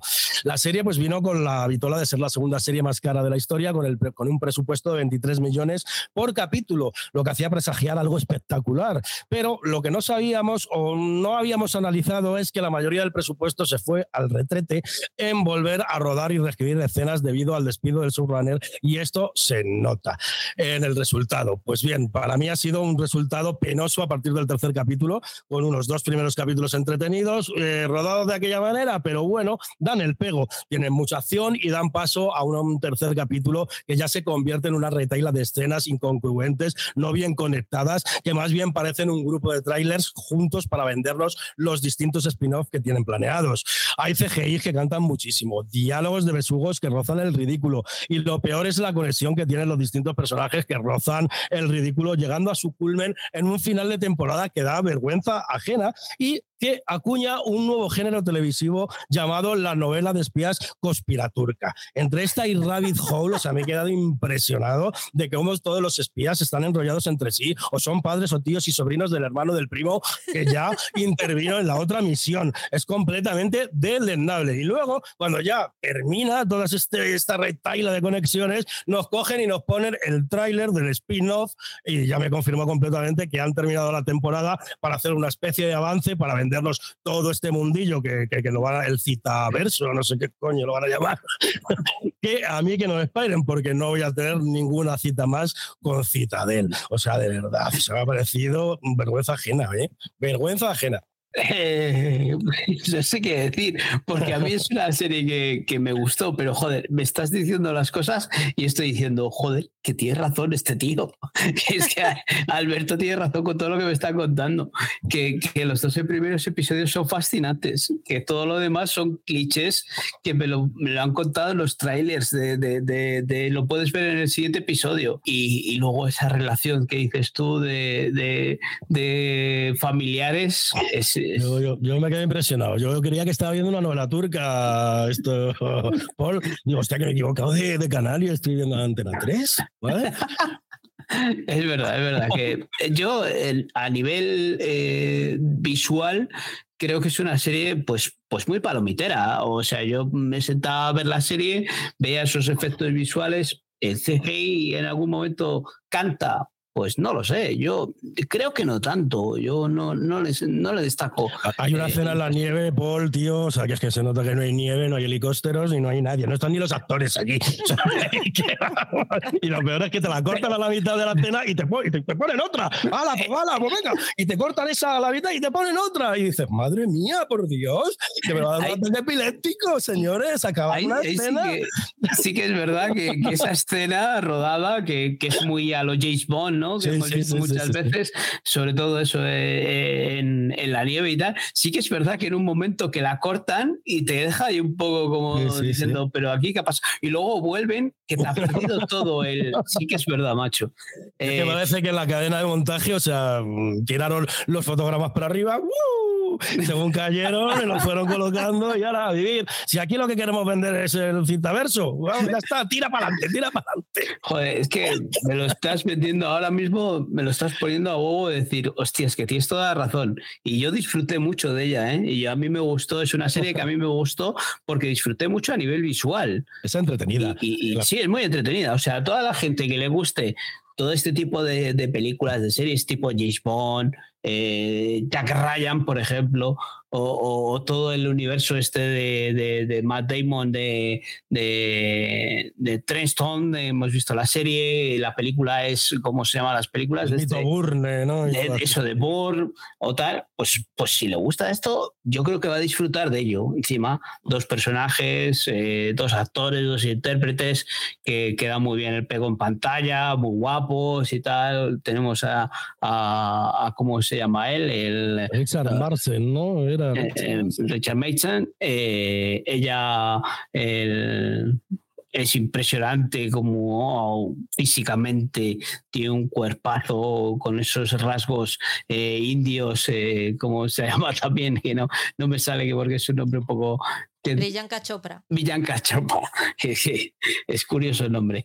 Yo creo que, y lo que dices tú al final, que nos presentan ese tráiler, de ese spin-off que dices, mm, joder, pues pinta bien. Pero si todo lo que va a ser esa serie, ese spin-off, es lo que nos muestra el tráiler, que, que, es lo que nos han enseñado en Citadel, eh, pues no lo sé, ya veremos. Yo ya te digo que yo he disfrutado mucho y, con ganas eh, veré ese spin-off. Pues yo esperaré que salga el podcast de blog en serie para escucharte. y si ya me dicen, no, pues mira, eh, no han despedido a nadie y no, y no han recortado la mitad de la serie, pues, pues a lo mejor hay una oportunidad. Yo también voy a esperar al podcast de blog en serie. Venga, yo estoy con ella y os cuento. Yo de esta serie lo único que esperaba era pasármelo igual de bien que con los Vengadores y no ha sucedido. Hasta ahí mi análisis de la serie. Sí, porque recordemos que, los directores o los productores eh, son los mismos de, los Vengadores. Paul, la tuya, siguiente. Bueno, pues eh, yo aquí os he querido meter a esta eh, Daisy Jones and the Six, o todos quieren a Daisy Jones, esta serie que que bueno, pues en principio pues pegó también bastante fuerte en Amazon Prime, otra de Amazon Prime, qué curioso, en el que nos narran pues eh, como algo que ya hemos visto muchas veces, ¿no? Esta creación de un grupo musical eh, en los años 70 en los que pues ese ascenso y, lo, que, lo que hemos vivido muchas veces eh, en, los grupos de rock, ¿no? En esto que se meten en las drogas, en el alcohol y, esa bajada a los infiernos, ¿no? Para mí es una serie que, es muy entretenida, eh, me ha gustado mucho cómo está interpretada. A mí eh, los personajes me han atrapado todos. Eh, sobre todo el, personaje de Daisy Jones, cada vez que aparecía eh, en pantalla, eh, entiendo perfectamente el título de la serie de Todos aman a, Daisy Jones, porque yo cada vez que aparecían en pantalla es que me, enamoraba completamente de ella. Y, y yo creo que es una serie que está tan bien hecha que aunque sea muy lo hayamos visto muchas veces, eso de un grupo musical, subida y bajada a los infiernos, pero está también llevada, también relatada como en un falso documental en el que van con entrevistas, van, no sé, yo creo que, está muy bien hecha. y la banda sonora es extraordinaria. Eh, son actuaciones musicales originales no, no es nada de ningún grupo y tal, pero creo que es una música que, que te va llegando que, te la van repitiendo una y otra vez, que al final se te meten en la cabeza y disfrutas muchísimo. Eh, yo he llegado hasta el punto de, oír a gente que la tenía en su playlist de, Spotify porque creía que era una maravillosa banda sonora y a mí mm, me ha parecido y he disfrutado mucho con ella. A mí Daisy Jones me ha parecido lo mejor que se ha hecho este año y va a estar aquí en mi lista. Eh, me parece el ejemplo de cómo hacer un biopic, en este caso hacer un falso biopic, porque mm, las recreaciones son completamente espectaculares. Está basado en muchas actuaciones de Fleetwood Mac. Si comparáis las actuaciones de Fleetwood Mac con las que se hacen aquí, son completamente clavadas. Incluso el vestuario lo han cogido de esas actuaciones. Y ya no solo eso, la composición de las canciones es completamente espectacular. La relación que, que, que que construyen a base de la música, está Daisy Jones y el, y el, y el otro actor protagonista, es completamente eh, angustiosa a ratos, preciosa en otros momentos. Quieres que les vaya bien. Cuando vas viendo cómo van confluyendo, ella componiendo la música y él eh, poniendo, poniendo eh, ella componiendo la letra y él componiendo la música y cómo van llegando a ese acuerdo, dos seres que en un principio parecen completamente antagónicos, pero que se parecen más de lo que ellos se creen. O sea, crea un poesía alrededor suya. Luego la selección musical es espectacular porque hay temas, como dice Paul, compuestos para originalmente para la serie, interpretados por ellos mismos, o sea que no ha venido nadie a poner la voz, sino que ellos han estado interpretando todas esas actuaciones musicales y están mezclados también con eh, temas de la época, que, o sea, suena T-Rex, suena cualquier grupo que os podáis imaginar de la, de la, época de los 60 y los 70. Y luego esa parte de eh, que tenga la parte de falso documental sí le da un, un punto diferencial eh, respecto a estas producciones de historias de, de grupos de rock, porque cuando descubrimos el por qué se ha descubierto eh, o sea, se ha, se ha, rodado ese documental y descubres quién lo ha rodado y el por qué, es completamente precioso. Es un final de estos de echarte a llorar, de decir, yo me quiero ir a mudar con Daisy Jones y con este chaval y quiero que les vaya bien a partir de ahora. Mm, de vez en cuando me gustaría ver, a ver qué están haciendo estos dos, estos dos locos y a ver qué están componiendo. A mí me ha parecido una auténtica delicia y yo que soy un amante de la música, se me ha parecido un repaso musical de la época 60-70 espectacular. Y el cómo se juntan las historias personales de ellos no se hacen pesadas en ningún momento. Aunque son a veces muy intensas, tanto las de los protagonistas como las del resto del grupo, que pueden llegar a ser muy intensas. El, tema de las drogas se trata mucho y yo creo que se trata de manera muy cruda, pero en ningún momento se te hace, se te hace bola. ninguno, de, ninguno de los, de los temas. Y a mí eso me parece también un, logro porque en, a priori podría parecer que, que iba a ser mucho más angustiosa y mucha más intensa de lo que realmente es. Además, eh, esta también se estrenó como enjambre, se estrenaron tres capítulos y luego fue semanalmente. Yo lo primero que veía cuando se estrenaba era Daisy Jones, o sea, estaba completamente enganchado. Y además, ese tercer capítulo, eh, eh, además, lo pararon justo en un punto que confluyen las distintas historias y que te deja con muchísimas ganas de seguir. Y, fue como un, para mí una política de estreno muy acertada por parte de Amazon, que como estamos viendo, también está teniendo un año bastante, bastante bueno en comparativa con otros años anteriores que se había quedado un poquito atrás. Había traído buenas series, pero una o dos, y en estos seis meses ha traído algunas muy buenas. Y yo he vuelto a utilizar más Amazon este año. Incluyendo Citadel, ¿no? Dices. Eh, lo que dices eso de ese tercer episodio, eh, yo creo que es cuando mm, más se mete o más nos mete en el personaje de, Daisy Jones, ¿no? Eh, esa química que tiene entre los dos eh, es brutal porque tienen ese enfrentamiento o ese, ese choque de egos que, que, no ellos, ninguno de ellos sabe reconocer, pero que tú lo estás viendo, ¿no? Tú lo estás viendo en pantalla, pero ellos quieren seguir juntándose porque en el fondo tienen esa relación de, amor-odio, de, de, ese, ellos están enamorados, eh, pero no lo quieren reconocer porque mm, como personas son totalmente opuestos pero, pero tiene esa química que, que, explota, macho. Yo creo que es, es algo que, que disfrutas en la pantalla que, es brutal. A mí me pareció algo extraordinario y yo ya te digo que yo enamorado de Daisy Jones. Alberto, la, tu siguiente. Bueno, esta Daisy Jones tiene el sello de garantía de José Antonio Avellán, que es su grupo favorito, es Fletlock Mac, o sea, que es el, el, grupo en el que se basa este falso biopic, o sea, que ahí es garantía de calidad, creo. Bueno, pues la siguiente, mira, pues, pues volvemos, volvemos con los finales de, de serie. Happy Valley, temporada 3, eh, la tenéis completa en Movistar, tiene un total de 18 capítulos de unos 50 minutos de duración, están segregadas en tres temporadas, y este año 2023 llegó a su final una de las series de mi vida que descubrí me sorprendió y me enamoré de ella ya por 2014. Durante las tres temporadas acompañamos a Catherine Catwood, una sargento de policía de West Yorkshire, que está aún superando el suicidio de su hija Becky, que sucedió hace años. Además de la lucha de esta mujer por hacerse respetar en su ámbito laboral, se suman los distintos dramas familiares, lo que le provoca una angustia enorme por no saber cómo compaginar un trabajo muy duro en los distintos dramas de su vida. Así acompañamos a esta mujer fuerte y con un físico no inclusivo en los distintos casos y en la obsesión por destapar a Tommy Lee, el hombre que cree responsable de, la muerte de su hija.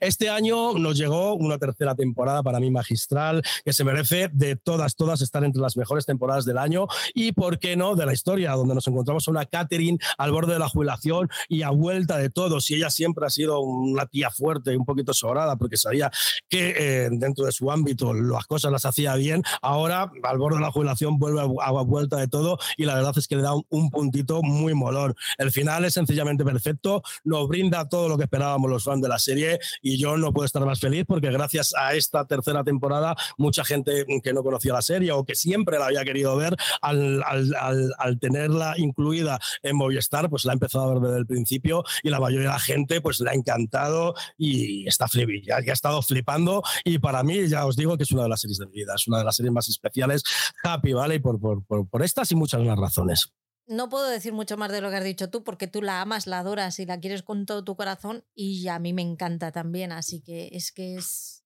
Al final es un poco como si fueras a visitar a un familiar, ¿no? Se ha convertido en tu familia y, y es que qué suerte, por, por un lado, no haberla empezado a ver hasta el año pasado, porque así yo me he podido ver las tres temporadas del tirón porque no quiero imaginarme cómo hubiera sido el tener que esperar todos los años que habéis tenido que esperar vosotros para, para verla, porque realmente es que es, es una pasada, todo. Eh, la ambientación, los personajes, ella, ella es que se lleva la, se lleva la serie de, de largo, pero a mí hay una cosa que me gusta mucho de esta serie que eh, se apoya mucho en la crítica social. O sea, no solamente es un policial al uso y no solo es la historia dramática de esta familia que yo he contado, sino que vamos viendo distintos personajes que van pivotando alrededor y pues nos hace denuncia de los de los de, sobre sobre yo qué sé los, los, los centros de internamiento, cómo funciona el sistema judicial eh, y un montón de cosas que van por debajo y enriquecen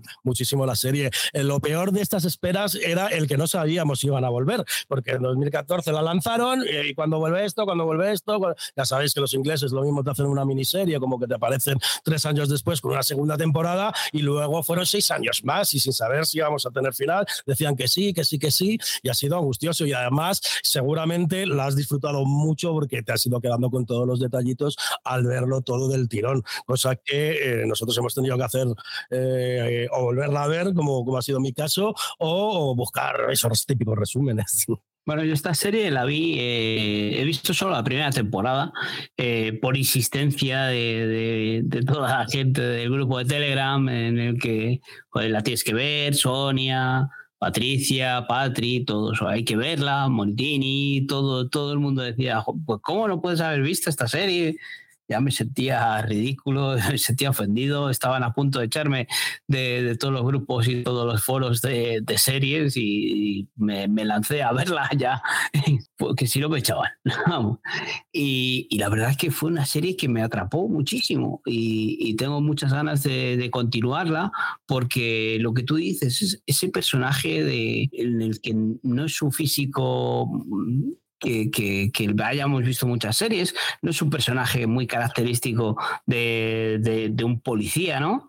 Y, y, que tenga que resolver todas esas situaciones, eh, tanto personales como policiales, ese caso de secuestro que, que nos encontramos, y cómo están contadas las dos, las dos tramas, me pareció algo maravilloso, algo distinto de que hemos visto eh, muchas veces en las producciones británicas, en lo que eh, todo el desarrollo al final eh, mm, es muy simple, muy, muy fácil, ¿no? Eh, en este caso creo que, está todo muy bien llevado y sobre todo la interpretación de ella eh, me pareció brutal. Así que es una serie que no he visto, no he llegado hasta el final, pero, pero que tengo muchas ganas de ponerme con ella porque creo que después de la primera temporada y después de insistir mucha gente en que la viese, creo que es todo un acierto. Yo en esta no te insistí porque sé que eres un buen seriéfilo y que tarde o temprano lo ibas a ver. La fuerza que tiene ella es espectacular, es impresionante. Eh, ay, me toca a mí. Somewhere Boy. Filming otra vez. Yo tenía que elegir una de filming porque está teniendo seriazas, como ya ha dicho Alberto, y esta ha sido la última que he visto y me ha, y me ha enamorado, me ha, encantado. Somewhere Boy es una serie cortita, son ocho episodios de 25 minutos, es un drama que nos cuenta el secuestro de un, de un chico de 18 años por parte de, de, su padre. Esto no es spoiler, ¿vale? Es la sinopsis. Pasa algo que hace que tenga que, bueno, pasa algo, pues su padre aparece muerto y se tiene que ir a vivir a casa de, su tía. la razón del secuestro era porque su, eh, su madre murió en un accidente de tráfico cuando él era muy pequeño, un bebé, y su padre, por miedo a perderle o porque le, que le pasara algo, le metió en casa no sin dejarle salir, diciéndole que fuera el mundo era muy peligroso, se tenían que salvar de los monstruos y de todos los peligros que acechaban fuera. Entonces eh, vemos a un chico de 18 años que sale a vivir al mundo exterior como un folio en blanco absolutamente, no sabe absolutamente nada de la vida, nada que no le haya enseñado su, su padre, que lo único que, que, le ha enseñado ha sido, o sea, lo único que ha hecho en su vida ha sido ver películas de clásicos y escuchar música de, los años 40, 50, 60. Y a partir de ahí arranca la trama y me parece que es una pasada el contraste que tiene ya no solo él y sus miedos, sino el cómo la familia de su tía se tiene que adaptar a él, se tiene que adaptar a sus miedos, a... tiene que cambiar prácticamente su forma de vivir para ayudarle a él a, adaptarse. Él también tiene su propia trama porque se va enterando de cosas que quiere hacer y quiere eh, hacer cosas por su cuenta, pero no está preparado porque no sabe cómo desenvolverse en el mundo. Entonces, Mm, me parece espectacular. Además está contado en ocho episodios de 25 minutos, va al turrón, no te cuenta nada que no quiera contarte, no le sobra nada, no le falta nada. Tiene cuatro BAFTAs, me parece, no sé si... Cuatro nominaciones a, a los BAFTA y mm, no se merece menos. Para mí es una serie que está de lo mejor que he visto este, este principio de año. Pues completamente de acuerdo, podría haber estado igual. Eh, yo tenía que elegir una de filming y elegí We Are the Lady Parts y a mí me ha gustado mucho. Es un drama que es incómodo de ver, pero tiene varios elementos que es la construcción de la relación entre ellos que la hacen más digerible. Además tiene unos escenarios eh, rodados al sur de Gales fantástico, una banda sonora excelente y luego que sean capítulos de 25 minutos, o sea, mm, eh, te deja con la boca abierta al pensar cómo han podido construir todos estos personajes y, y toda esta historia. Luego eh, siempre que destacamos los ingleses, lo acabamos de hacer con Happy Valley, que se, se, basan mucho en el corte social, que aquí lo tenemos, pero aquí lo mezclamos con toda esta historia de adaptación con otro misterio que gira en torno a las distintas decisiones que va a ir tomando los distintos personajes y el porqué de esa situación del padre. Y cuando vemos lo que es la resolución en el último capítulo, te pone los pelos de punta de lo bien que lo han hilado todo y cómo han hecho una historia completamente redonda. Las actuaciones de ellos es alucinante, cómo chavales tan jóvenes pueden despertar la ternura que despiertan. Porque a mí una de las cosas que más me ha gustado es la relación que construye con la familia y en especial con el primo. Creo que su primo, que son completamente diferentes, pero eh, al final se, se, se, saben entender o consiguen llegar a un punto intermedio en el cual dices, sí, tú tienes todas estas taras, pero es que yo vengo con, con otras tantas, ¿sabes? que al final todos tenemos que aprender a querernos y eso me parece precioso y lo hacen de una forma maravillosa. Somewhere Boy, o sea, es de lo mejorcito, de lo mejorcito que, que se ha estrenado este año. Yo aquí no puedo opinar porque no he visto nada de nada pero, pero sí resaltar el, el, que haya dos series de filming eh, en este top 5 de cada uno. Hemos hablado de We Are Parts, hemos hablado, ahora estáis hablando de, de esta Somewhere Boy, y la que se me ha quedado ahí en el tintero porque no la he acabado de ver y no la he querido meter aquí es, es que a mí me está pareciendo una serie estupenda. He visto eh, tres episodios y me parece maravillosa, así que eh, una vez más, decimos que Filmin es una plataforma que merece muchísimo la pena ah, tener. Serwood es un gran policial también. Lo que pasa es que es un poquito lentito, pero, pero es un gran policial. He visto eh, la última del creador de Serwood, luego ya te comentaré por el grupo y me ha gustado mucho. ¿eh? Ahí se interesa. Tu siguiente. Bueno, pues mi siguiente Mm, no va a ser nada nuevo, ¿no? Es algo de que, hemos hablado de ello.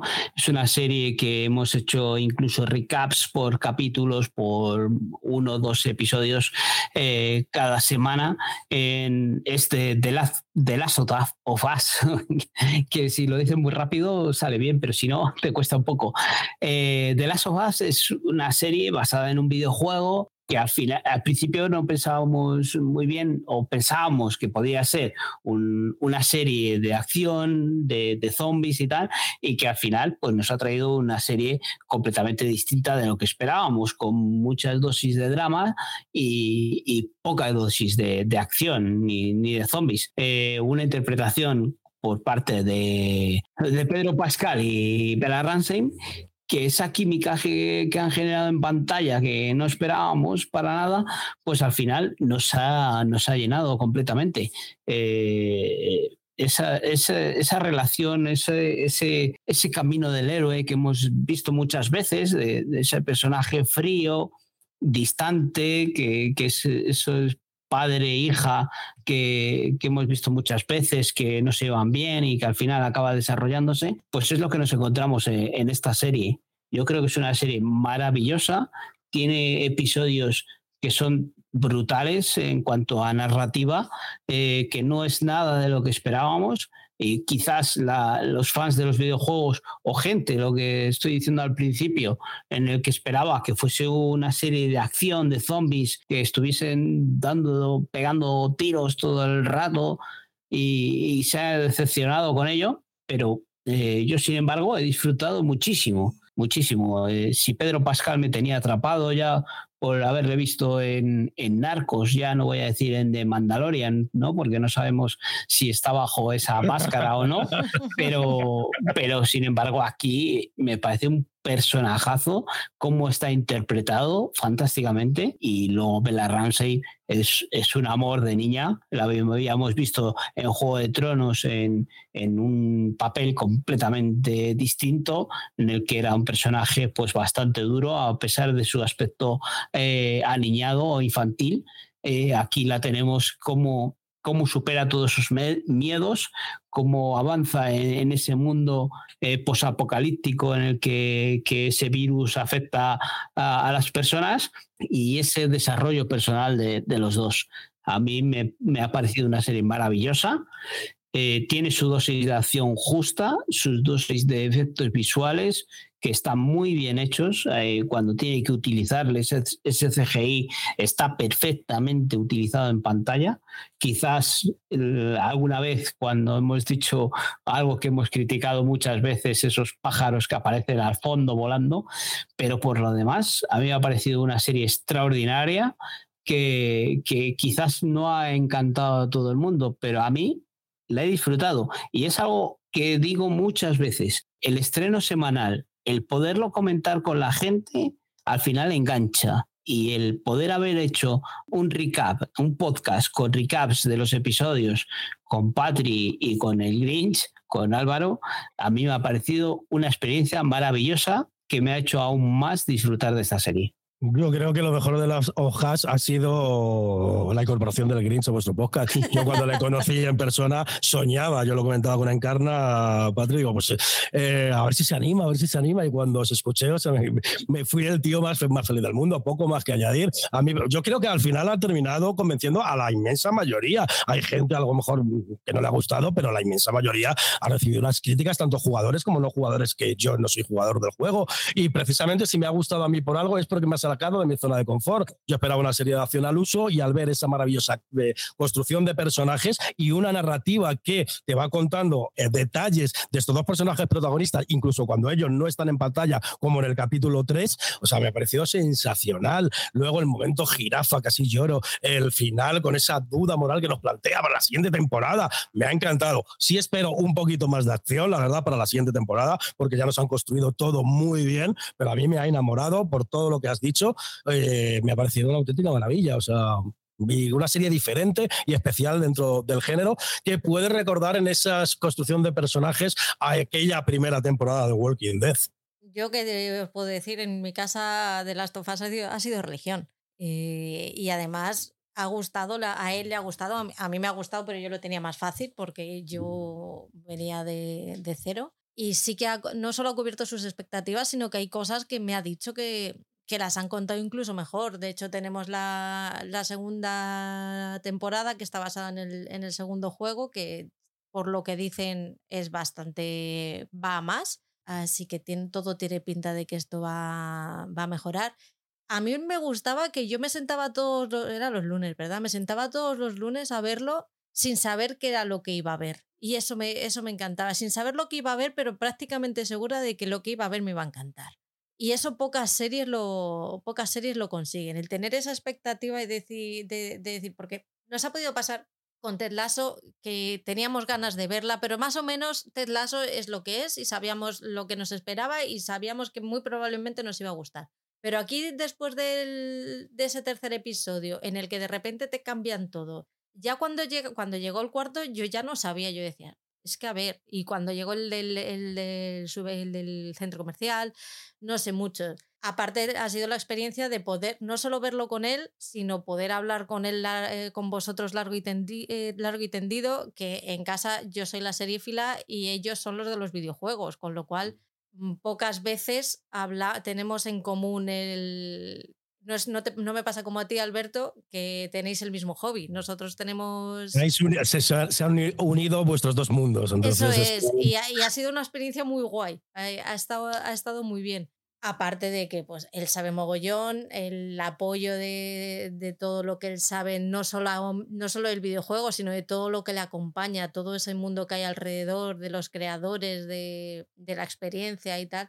Muy bien. Yo he de decir, eh, a relación de lo que dices, de que cumplía tus expectativas siempre, yo he de decir que incluso empezaba un poco hater, quería que no me gustara para criticarla cuando empezaba el capítulo y cuando terminaba el capítulo terminaba enamorado. Y decía, es que no, es que aunque no me guste esto o no pueda destacar lo otro, es que me han terminado de convencer. Entonces es una cosa que, que, me, que me gustó, porque al final me llevó por donde quería. Pero es que tú y yo, eh, vamos, y aquí le vamos a dar un poco de envidia a Paul, es que tú y yo vimos lo- el primer episodio en el cine, Y encima el más espectacular, ahí con el que tiene más acción. que salimos, salimos de ahí los cuatro diciendo, Dios mío. Como más droga de esta. Ese dedito, Paul, que te estoy viendo. Seréis cabrones. Eh, en fin, que yo lo que decía es que hay gente que no le ha gustado porque esperaba una serie de zombies. Esperaba dosis de acción, un videojuego, de tiros, de disparos, de, y, al final no se encuentra con ello. Pero yo es lo que más he disfrutado. Quizás yo esperaba eso también, pero es que me he ido encontrando episodio tras episodio con un producto HBO, porque esto es un producto HBO, con calidad, con interpretación, con dirección, con efectos visuales, que he disfrutado muchísimo.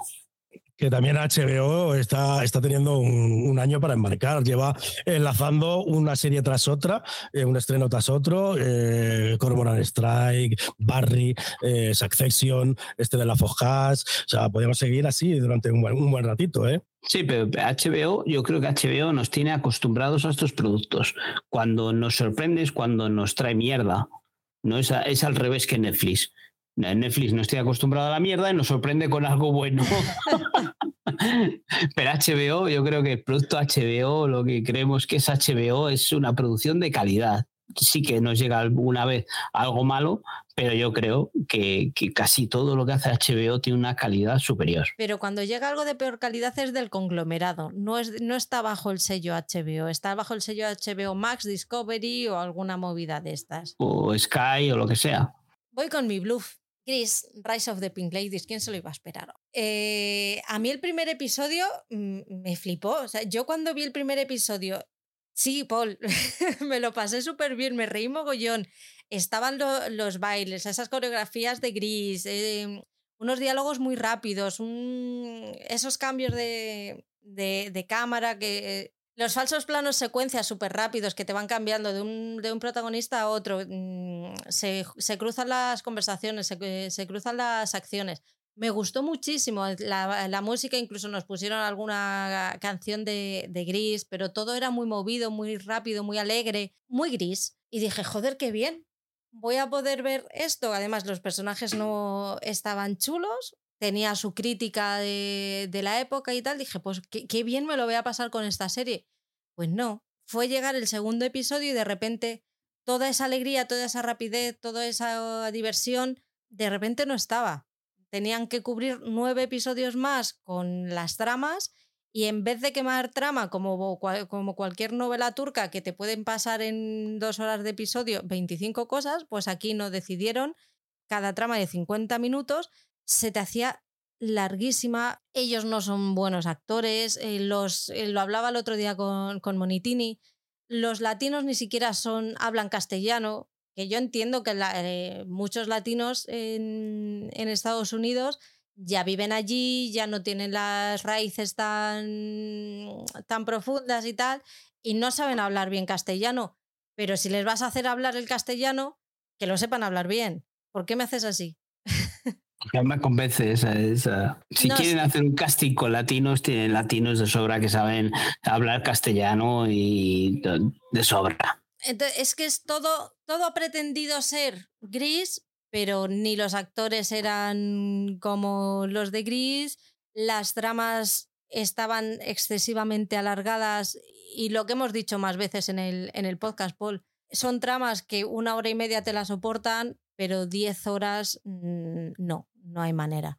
Así que nada, pudo haber sido algo muy divertido y algo con lo que me lo podría haber pasado muy bien mm, a un episodio semanal, pero no ha sido así.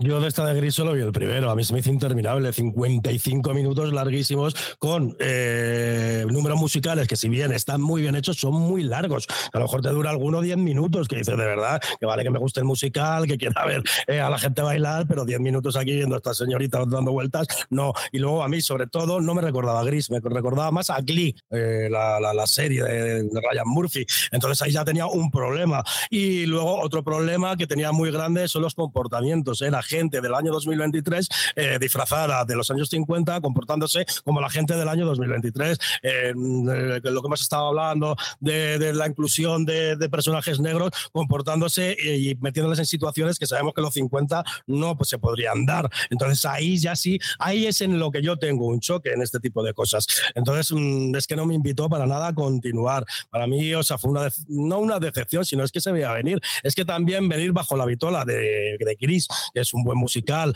eh, gamberro dentro de lo que cabía para la época y con dos protagonistas como, como, como tenía y los números musicales que tiene Gris, era muy difícil, pero es que encima lo han hecho, a mi modo de ver, eh, bastante aburrido. O sea, no, no, no, no me ha gustado, no.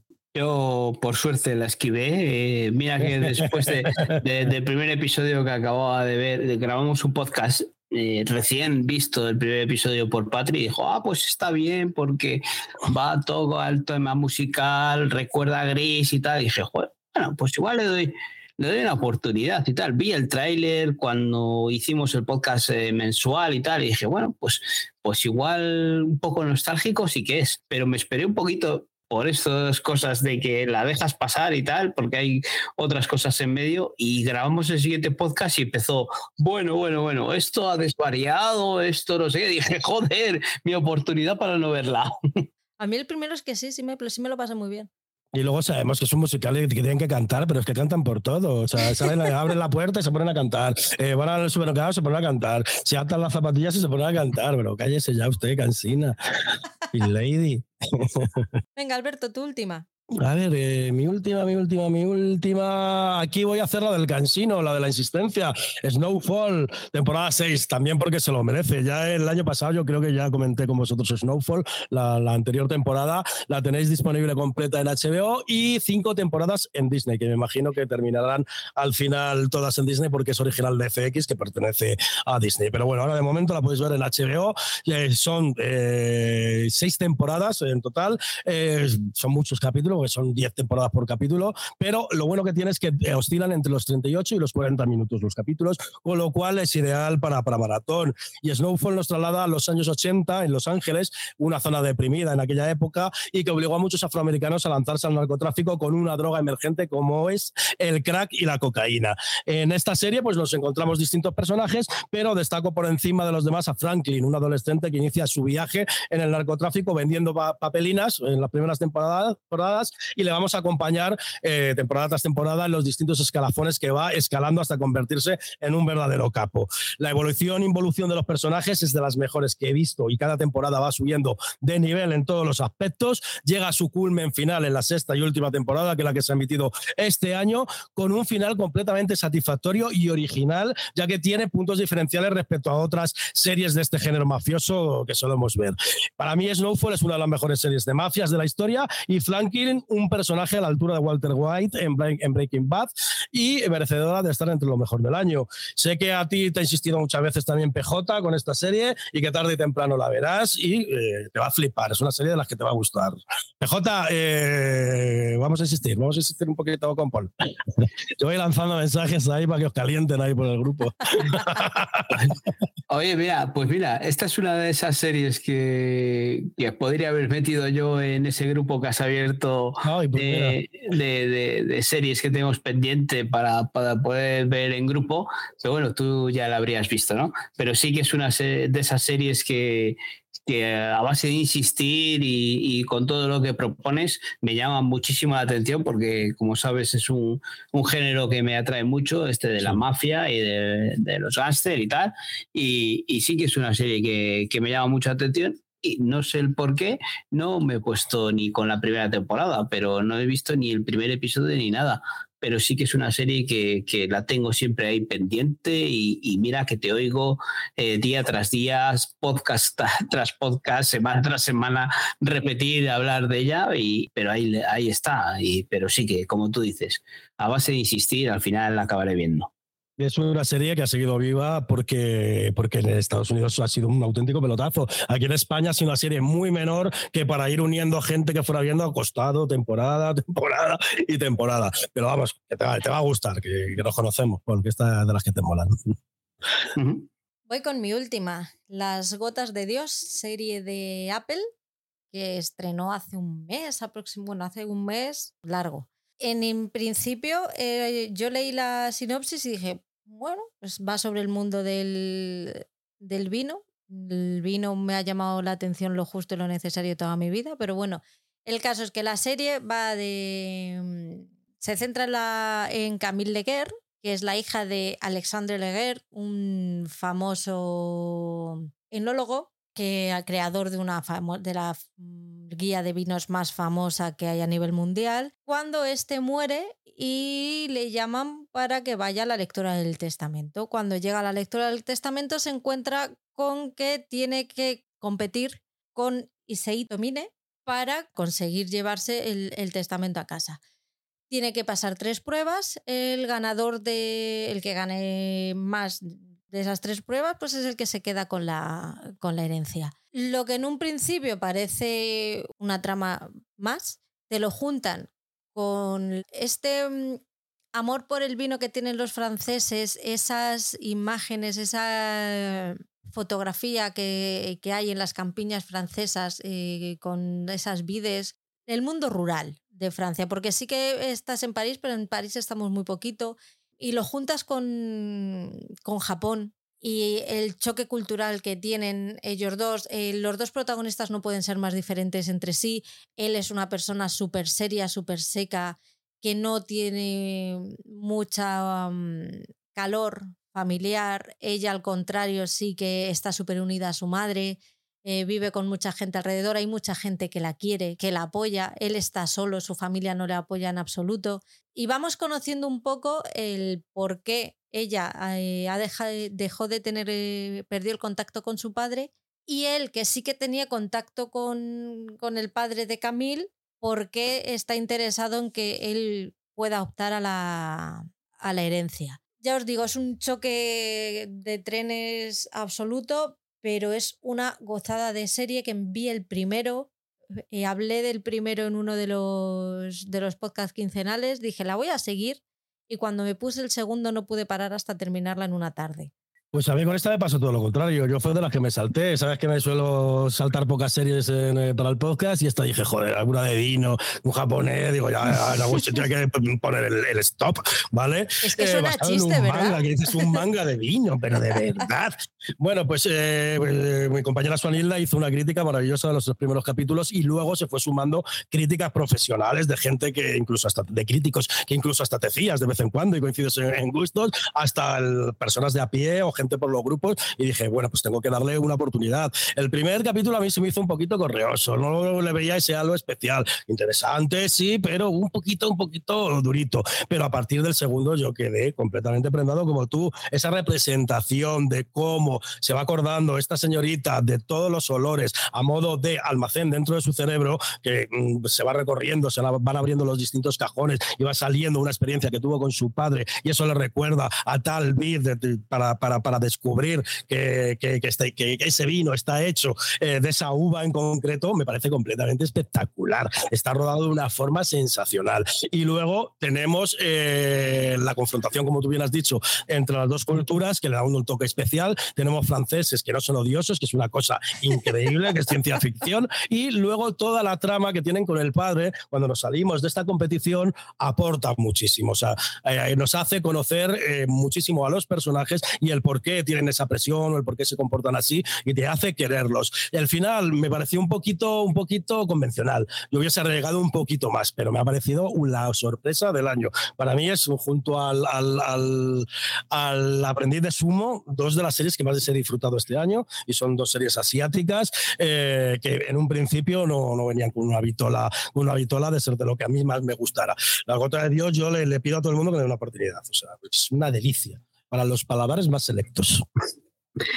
Yo esta serie pues he visto tres o cuatro episodios, ya no recuerdo bien, pero, pero los tres o cuatro episodios que he visto ha parecido una maravilla y, esperaba cuando, cuando estuve mirando a ver las, las series que podíamos meter aquí, eh, confiaba en que alguno de vosotros eh, la metiese, vamos, eh, que alguno la hubiese visto completa para haberla metido.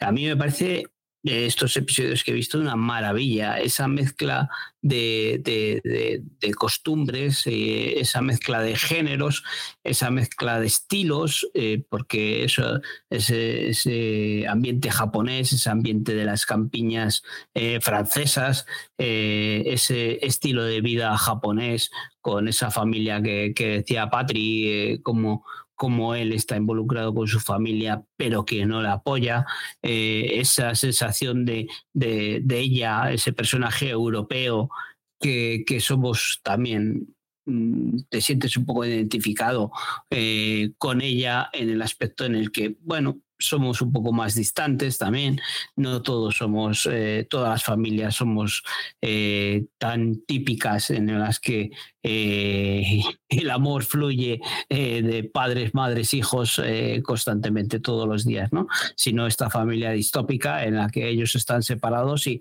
y encima separados por un montón de kilómetros y sin apenas relación y que una vez que el padre de ellas está muriendo es cuando reclama eh, su atención. Yo creo que todo, eh, hasta donde he visto, está perfectamente hilado, pero en el aspecto eh, argumental, en la trama, en los diálogos y en las interpretaciones de ellos, ella no la había visto en ningún sitio más, pero me parece que, que, es un casting perfecto porque físicamente te da ese aspecto, te, te, convence perfectamente de ese personaje. A él le habíamos visto en, en Alice in Borderland, en, Alice in Borderland y, joder, da totalmente el personaje eh, ese japonés. Eh, y yo creo que es una maravilla. Hasta donde yo he visto es una maravilla. Y ya eh, con lo que nos decís, ahora estáis diciendo vosotros de que continúa igual y acaba finalizada de, igual manera. Y, lo he oído y leído en muchos sitios que es una de las mejores series en lo que llevamos de año. Y me alegro muchísimo que al final la hayáis podido meter aquí y que, es de obligado visionado. Yo creo que para todo el mundo que, que ame las series, eh, pasar por Apple TV Plus, que, que, hemos dicho últimamente que nos estaba decepcionando por algunas producciones que nos llegaban, pero yo creo que con esta eh, es otra de esas plataformas que merece mucho la pena por muy poquito dinero tenerla en el catálogo. Fíjate cómo habrá sido, que a mí ni lo japo, o sea, no digo lo japo, pero no es algo que me llames mucho la atención, y el vino, pues tampoco y estaba viendo la serie y de esto pues fue el, día del maratón, claro, ya llega Álvaro, me ve que no salgo, llevo no sé cuántas horas sin salir de la habitación, se acerca y me dice, ¿qué ves? Digo esto y se queda mirando y dice, ¿qué es? Digo, no sé, pero hay japoneses y vino y se me queda mirando y dices, ¿tú? Digo, sí, me está gustando, ¿quieres verla? Hijo, viva el vino. no, no, fíjate que dijo, hostias, está viendo algo japo me voy a ir, no vaya a ser que le diga algo y, y, deje de verlas. y luego le dije, no, no, pues deberías verla. Pero que no, se eche que no se eche para atrás porque nos hago Japo, que es una producción francesa. No, no, no, no. Al contrario, que está súper bien y le ofrece un, es un valor yo, añadido. que no se eche para atrás porque sea francesa. No es lenta, no hay gente rimbombante. Que va, quema la trama, es una cosa muy destacable, que quema la trama de una forma muy, muy, muy rápida. ¿eh? a ver, de verdad. Y luego lo que dices tú mezcla distintos géneros, o sea, tienes un drama familiar, tienes una serie de competición, o sea, luego tienes como un toque cultural por todo lo que rodea al vino, que no te lo cuentan de una forma rimbombante, ni de una forma que se haga aburrida, o sea, es que es una mezcla perfecta. perfecta. Incluso tiene flashbacks están bien. utilizados y que aportan. Eso, es. No como las de las últimas series de Apple, que son un flashback completo. Tiene un episodio de flashback, ah, si he visto cuatro, el tercero me parece que es, que, que está totalmente justificado y que te cuentan todo el pasado de ella, que es, es eh, genial. Yo lo que te digo, lo que os digo, que, que, que esta serie es una maravilla no os echéis para atrás porque penséis que pueda ser japonesa, francesa, sino que es una maravilla de Apple TV Plus que, que tiene maravillas en su catálogo. Cortito, eh, últimamente nos ha traído cosas que nos han decepcionado porque pensábamos que iban a ser mejores, porque nos tenía mal acostumbrados al principio de, sus lanzamientos de que todo era maravilloso. No son malas, pero no son tan buenas. Pues nada, Paul, cierra tú.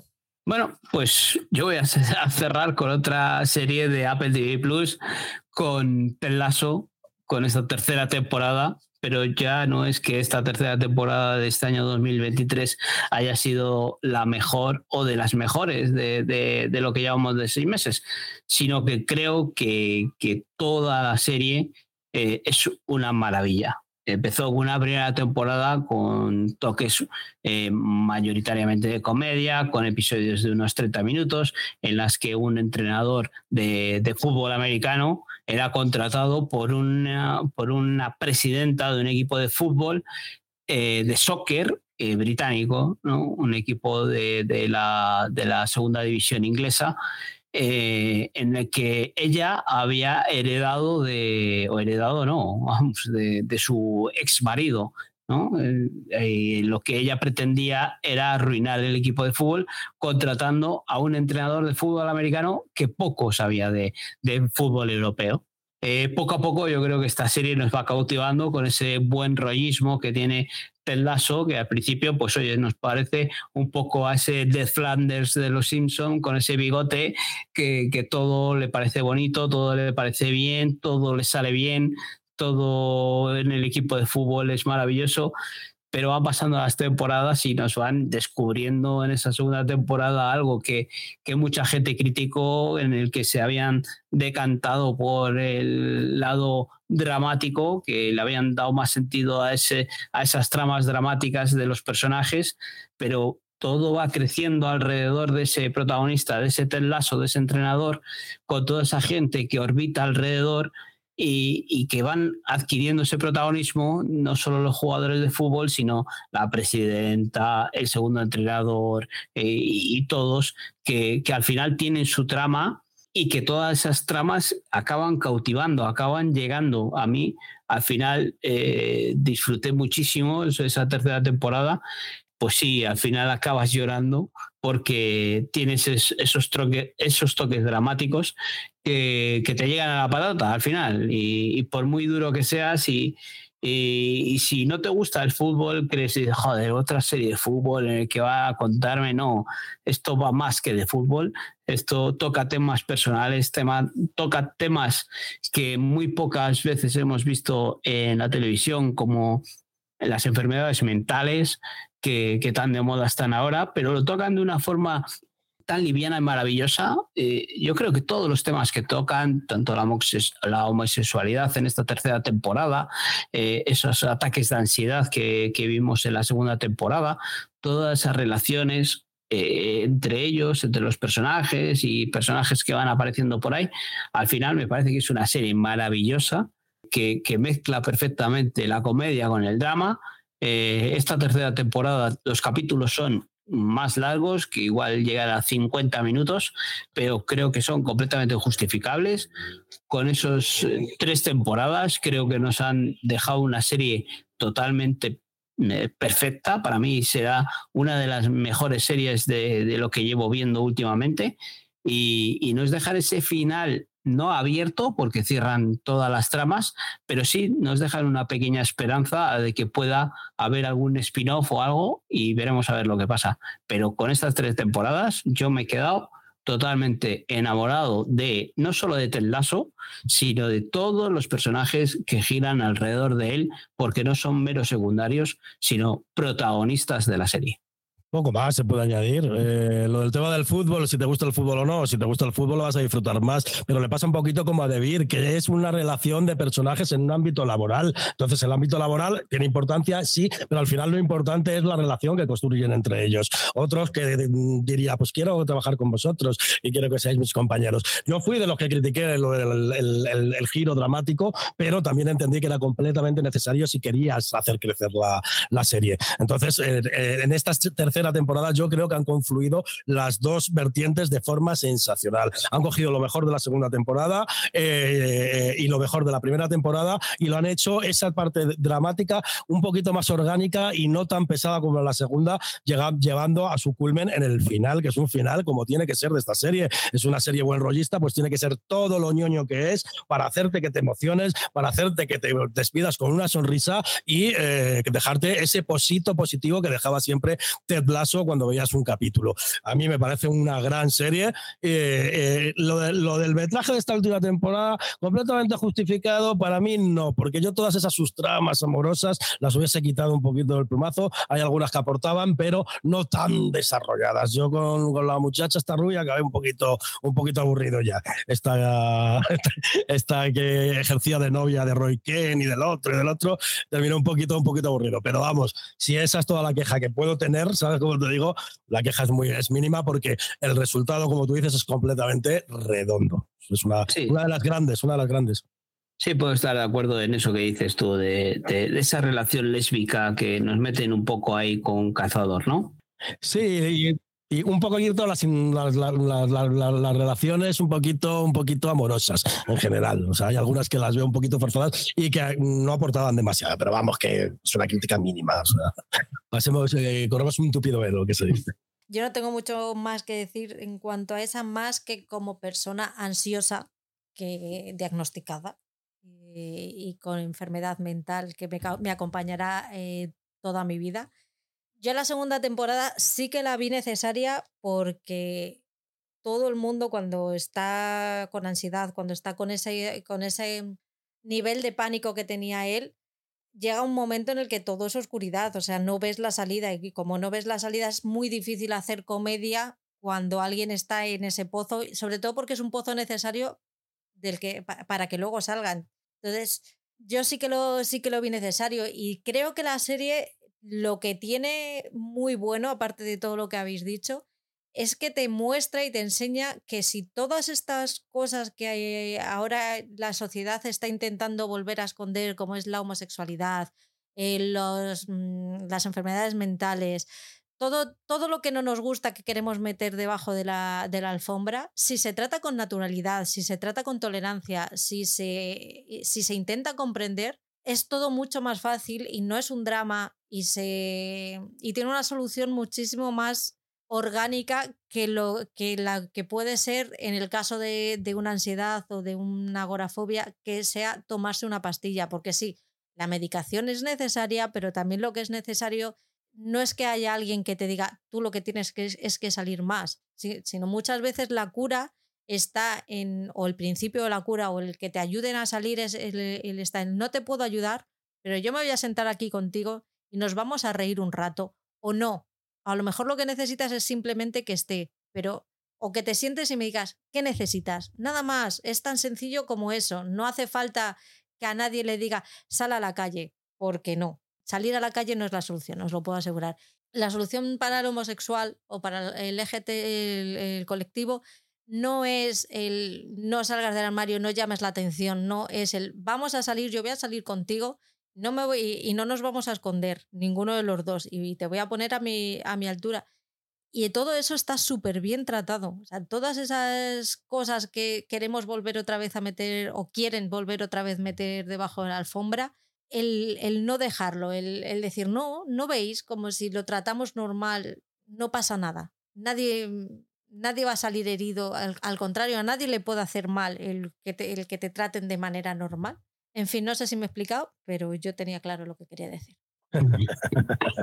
Yo creo que es, es algo que, que viendo la serie, sobre todo esto último que estás diciendo, el, el, el reflejo de, este de, de, de, la trama de, de homosexualidad que, tiene un jugador de fútbol, el, hecho de cómo le, llevan, ¿no? No es necesario, como dices tú, de, demostrarlo ni nada, simplemente aceptarlo y, como una persona más. ¿Y qué es lo que hay que hacer? O lo que tienen que hacer, o que lo que tenemos que hacer es convivir y, ya está. Y no hay que saltarlo, ni demostrarlo, ni nada más. Es mi modo de ver las cosas, sobre todo eh, en los tiempos ahora justo que estamos pasando esta semana con todo lo que estamos viviendo. Eh, aparte de esto, pues yo creo que hace poco oí el podcast de la variable con, con Elena y con Elena Oteo y, David Mulé. Eh, creo que el señor Oráculo, bueno, creo no, sí, el señor Oráculo también anda por ahí, aunque no la había visto entera, pero es un podcast muy divertido en el que merece mucho la pena escucharlo si habéis visto la serie, porque te recuerda momentos eh, que es te hace un poco mm, ver desde esta perspectiva la serie y, disfrutarla aún más, o sea, valorarla aún más, yo creo. Así que si, si os gustan los podcasts y queréis escuchar o, habéis disfrutado de la serie de Lazo, escuchar el podcast de, de La Variable, que merece mucho la pena. Pues ya estaría. Hasta aquí hemos llegado. Se acabó la tercera temporada, Paul McCartney. La empezamos tres y hemos terminado dos. Con invitados, pero Fijo, con una dos. y con una ocupa. Pero ahora tenéis invitados todos los programas. Ahí, claro. Legión, blog en series Legión. O sea, pero se echa de menos a Oscar. ¿eh? Yo sé que no va a llegar hasta el final del podcast, pero desde aquí le mando un abrazo porque es un grande, es un grande Oscar. A ver si para el año que viene puede venir, aunque sea a uno o dos, a hacernos compañía. Sí, podcast. Eh, Oscar era un, un un plus al podcast porque siempre nos daba otro punto de vista distinto a, la locura que llevamos Patrillo con, con los estrenos y las series más actuales y él nos daba otro punto de vista. Pero bueno, hemos acabado dos y como bien dice Alberto, pues la jefa pues se busca recursos para, para buscar algún invitado que, que se una a nosotros para, para disfrutar de, estos podcasts y estos ratitos. Y yo creo que al final, pues hoy conseguimos eh, generar esa familia que hemos dicho muchas veces, tanto contigo como con PJ, como con Ivo, que, que han pasado por aquí. Creamos una familia con un buen rollo y, y nos divertimos y disfrutamos de las series. Somos esos raros, esos frikis que, que antes nos podíamos esconder y no queríamos que nos viesen y ahora nos, nos enorgullecemos de ello, nos hacemos una camiseta y la enseñamos por la calle. Muchas gracias, Alberto, por estar otra vez aquí. Yo no, sabes que es un placer. Eh, yo lo paso genial con vosotros. Es como estar en el salón de mi casa y espero que eh, a final de año lo vamos a repetir y que antes de final de año vosotros paséis por Cultura Sevilla, ya lo sabéis. Entonces, lo malo de esto es que ahora ya pareces de la casa. El primer día que, hablé contigo me parecía algo surrealista, algo de ciencia ficción. Decir, joder, estoy hablando con, Alberto que tantas veces eh, le he escuchado y ahora ya pareces de la familia. Y, eso, pues eh, encantados de, aceptar tu invitación a Cultura Fila cuando, cuando llames a la puerta. Lo mismo digo. Y me lo has quitado de la, boca, que para, para diciembre te, volveremos a llamar. Yo encantado de la vida. Aquí tendréis a la Ocupa. El Ocupa con llave, ya te lo he dicho antes. Puedes entrar cuando quieras. Se nos ha olvidado Franz, que Franz también ha estado con nosotros y, también fue una pasada compartir ese, ese ratito con ella. A ver si la temporada que viene, con más tiempo de preparación, podemos. Nos faltó Miki, que le teníamos ahí, pero fue la semana que me pasó a mí lo, de, lo del brazo y no sabía cómo iba a estar y de hecho estuve bastante jodida, pero Miki no se me ha olvidado. Cuento contigo para la temporada que viene si te dejas engañar otra vez. Bueno, ya, que estás nombrando, ya eh, dices a, a Mónica, a Monitini Series, todo lo que ha colaborado contigo eh, para llevar adelante el podcast de, de Aulander. Es que con Mónica todavía me queda uno. Bueno. Claro que estamos ahora viendo la séptima temporada a episodio por semana, que esto para mí está siendo todo un shock. Y claro, no es nada para ti, o sea, se te queda corto. Claro, veo el, veo el, episodio para grabar con Ivo y de repente digo, pues voy a ver el siguiente, pero no hay siguiente, esto es muy raro. La, genera ansiedad y quiero más, como la droga, a mí dame más, que esto me parece poco. Joder, si antes quería ver otro y podía, ¿por qué ahora no? En fin, sí, Mónica, todavía nos queda uno para, para mitad del veranillo, está, eh, estaré con ella otra vez. Y bueno, hay más cositas para, para, la temporada que viene, pero de momento daros las gracias a todos escuchantes por estar ahí, por uniros al, al grupo de Telegram, por seguirnos la bola cuando hacemos esos bueno, cuando hacemos los tweets y cuando desvariamos por el, por el grupo. Y nada, ahora que ahora toca descansar y coger fuerzas, ¿no? Para septiembre. Paul está lo suyo, él ya está de vacaciones. es que está por aquí llamándome la atención el niño. Y pues eso, cogemos fuerzas, cargamos pilas. Eh, yo creo que lo que dije la otra vez, el último quincenal, que yo desconectar de esto, pues eh, no me parece nada. O, no, no es que diga, joder, qué, qué, gusto dejar de grabar podcast, porque yo disfruto mucho cada vez que nos conectamos aquí, que grabamos y aprovecharemos eh, este veranito si tenemos algo más de tiempo y eso para poder ver series y cuando volvamos eh, en septiembre eh, contároslo por aquí. Pues lo dicho Alberto, muchas gracias. Nos vemos prontito, gracias por tu paciencia hoy y nos vemos en dos mesecitos. Hasta luego. Adiós, adiós a todos.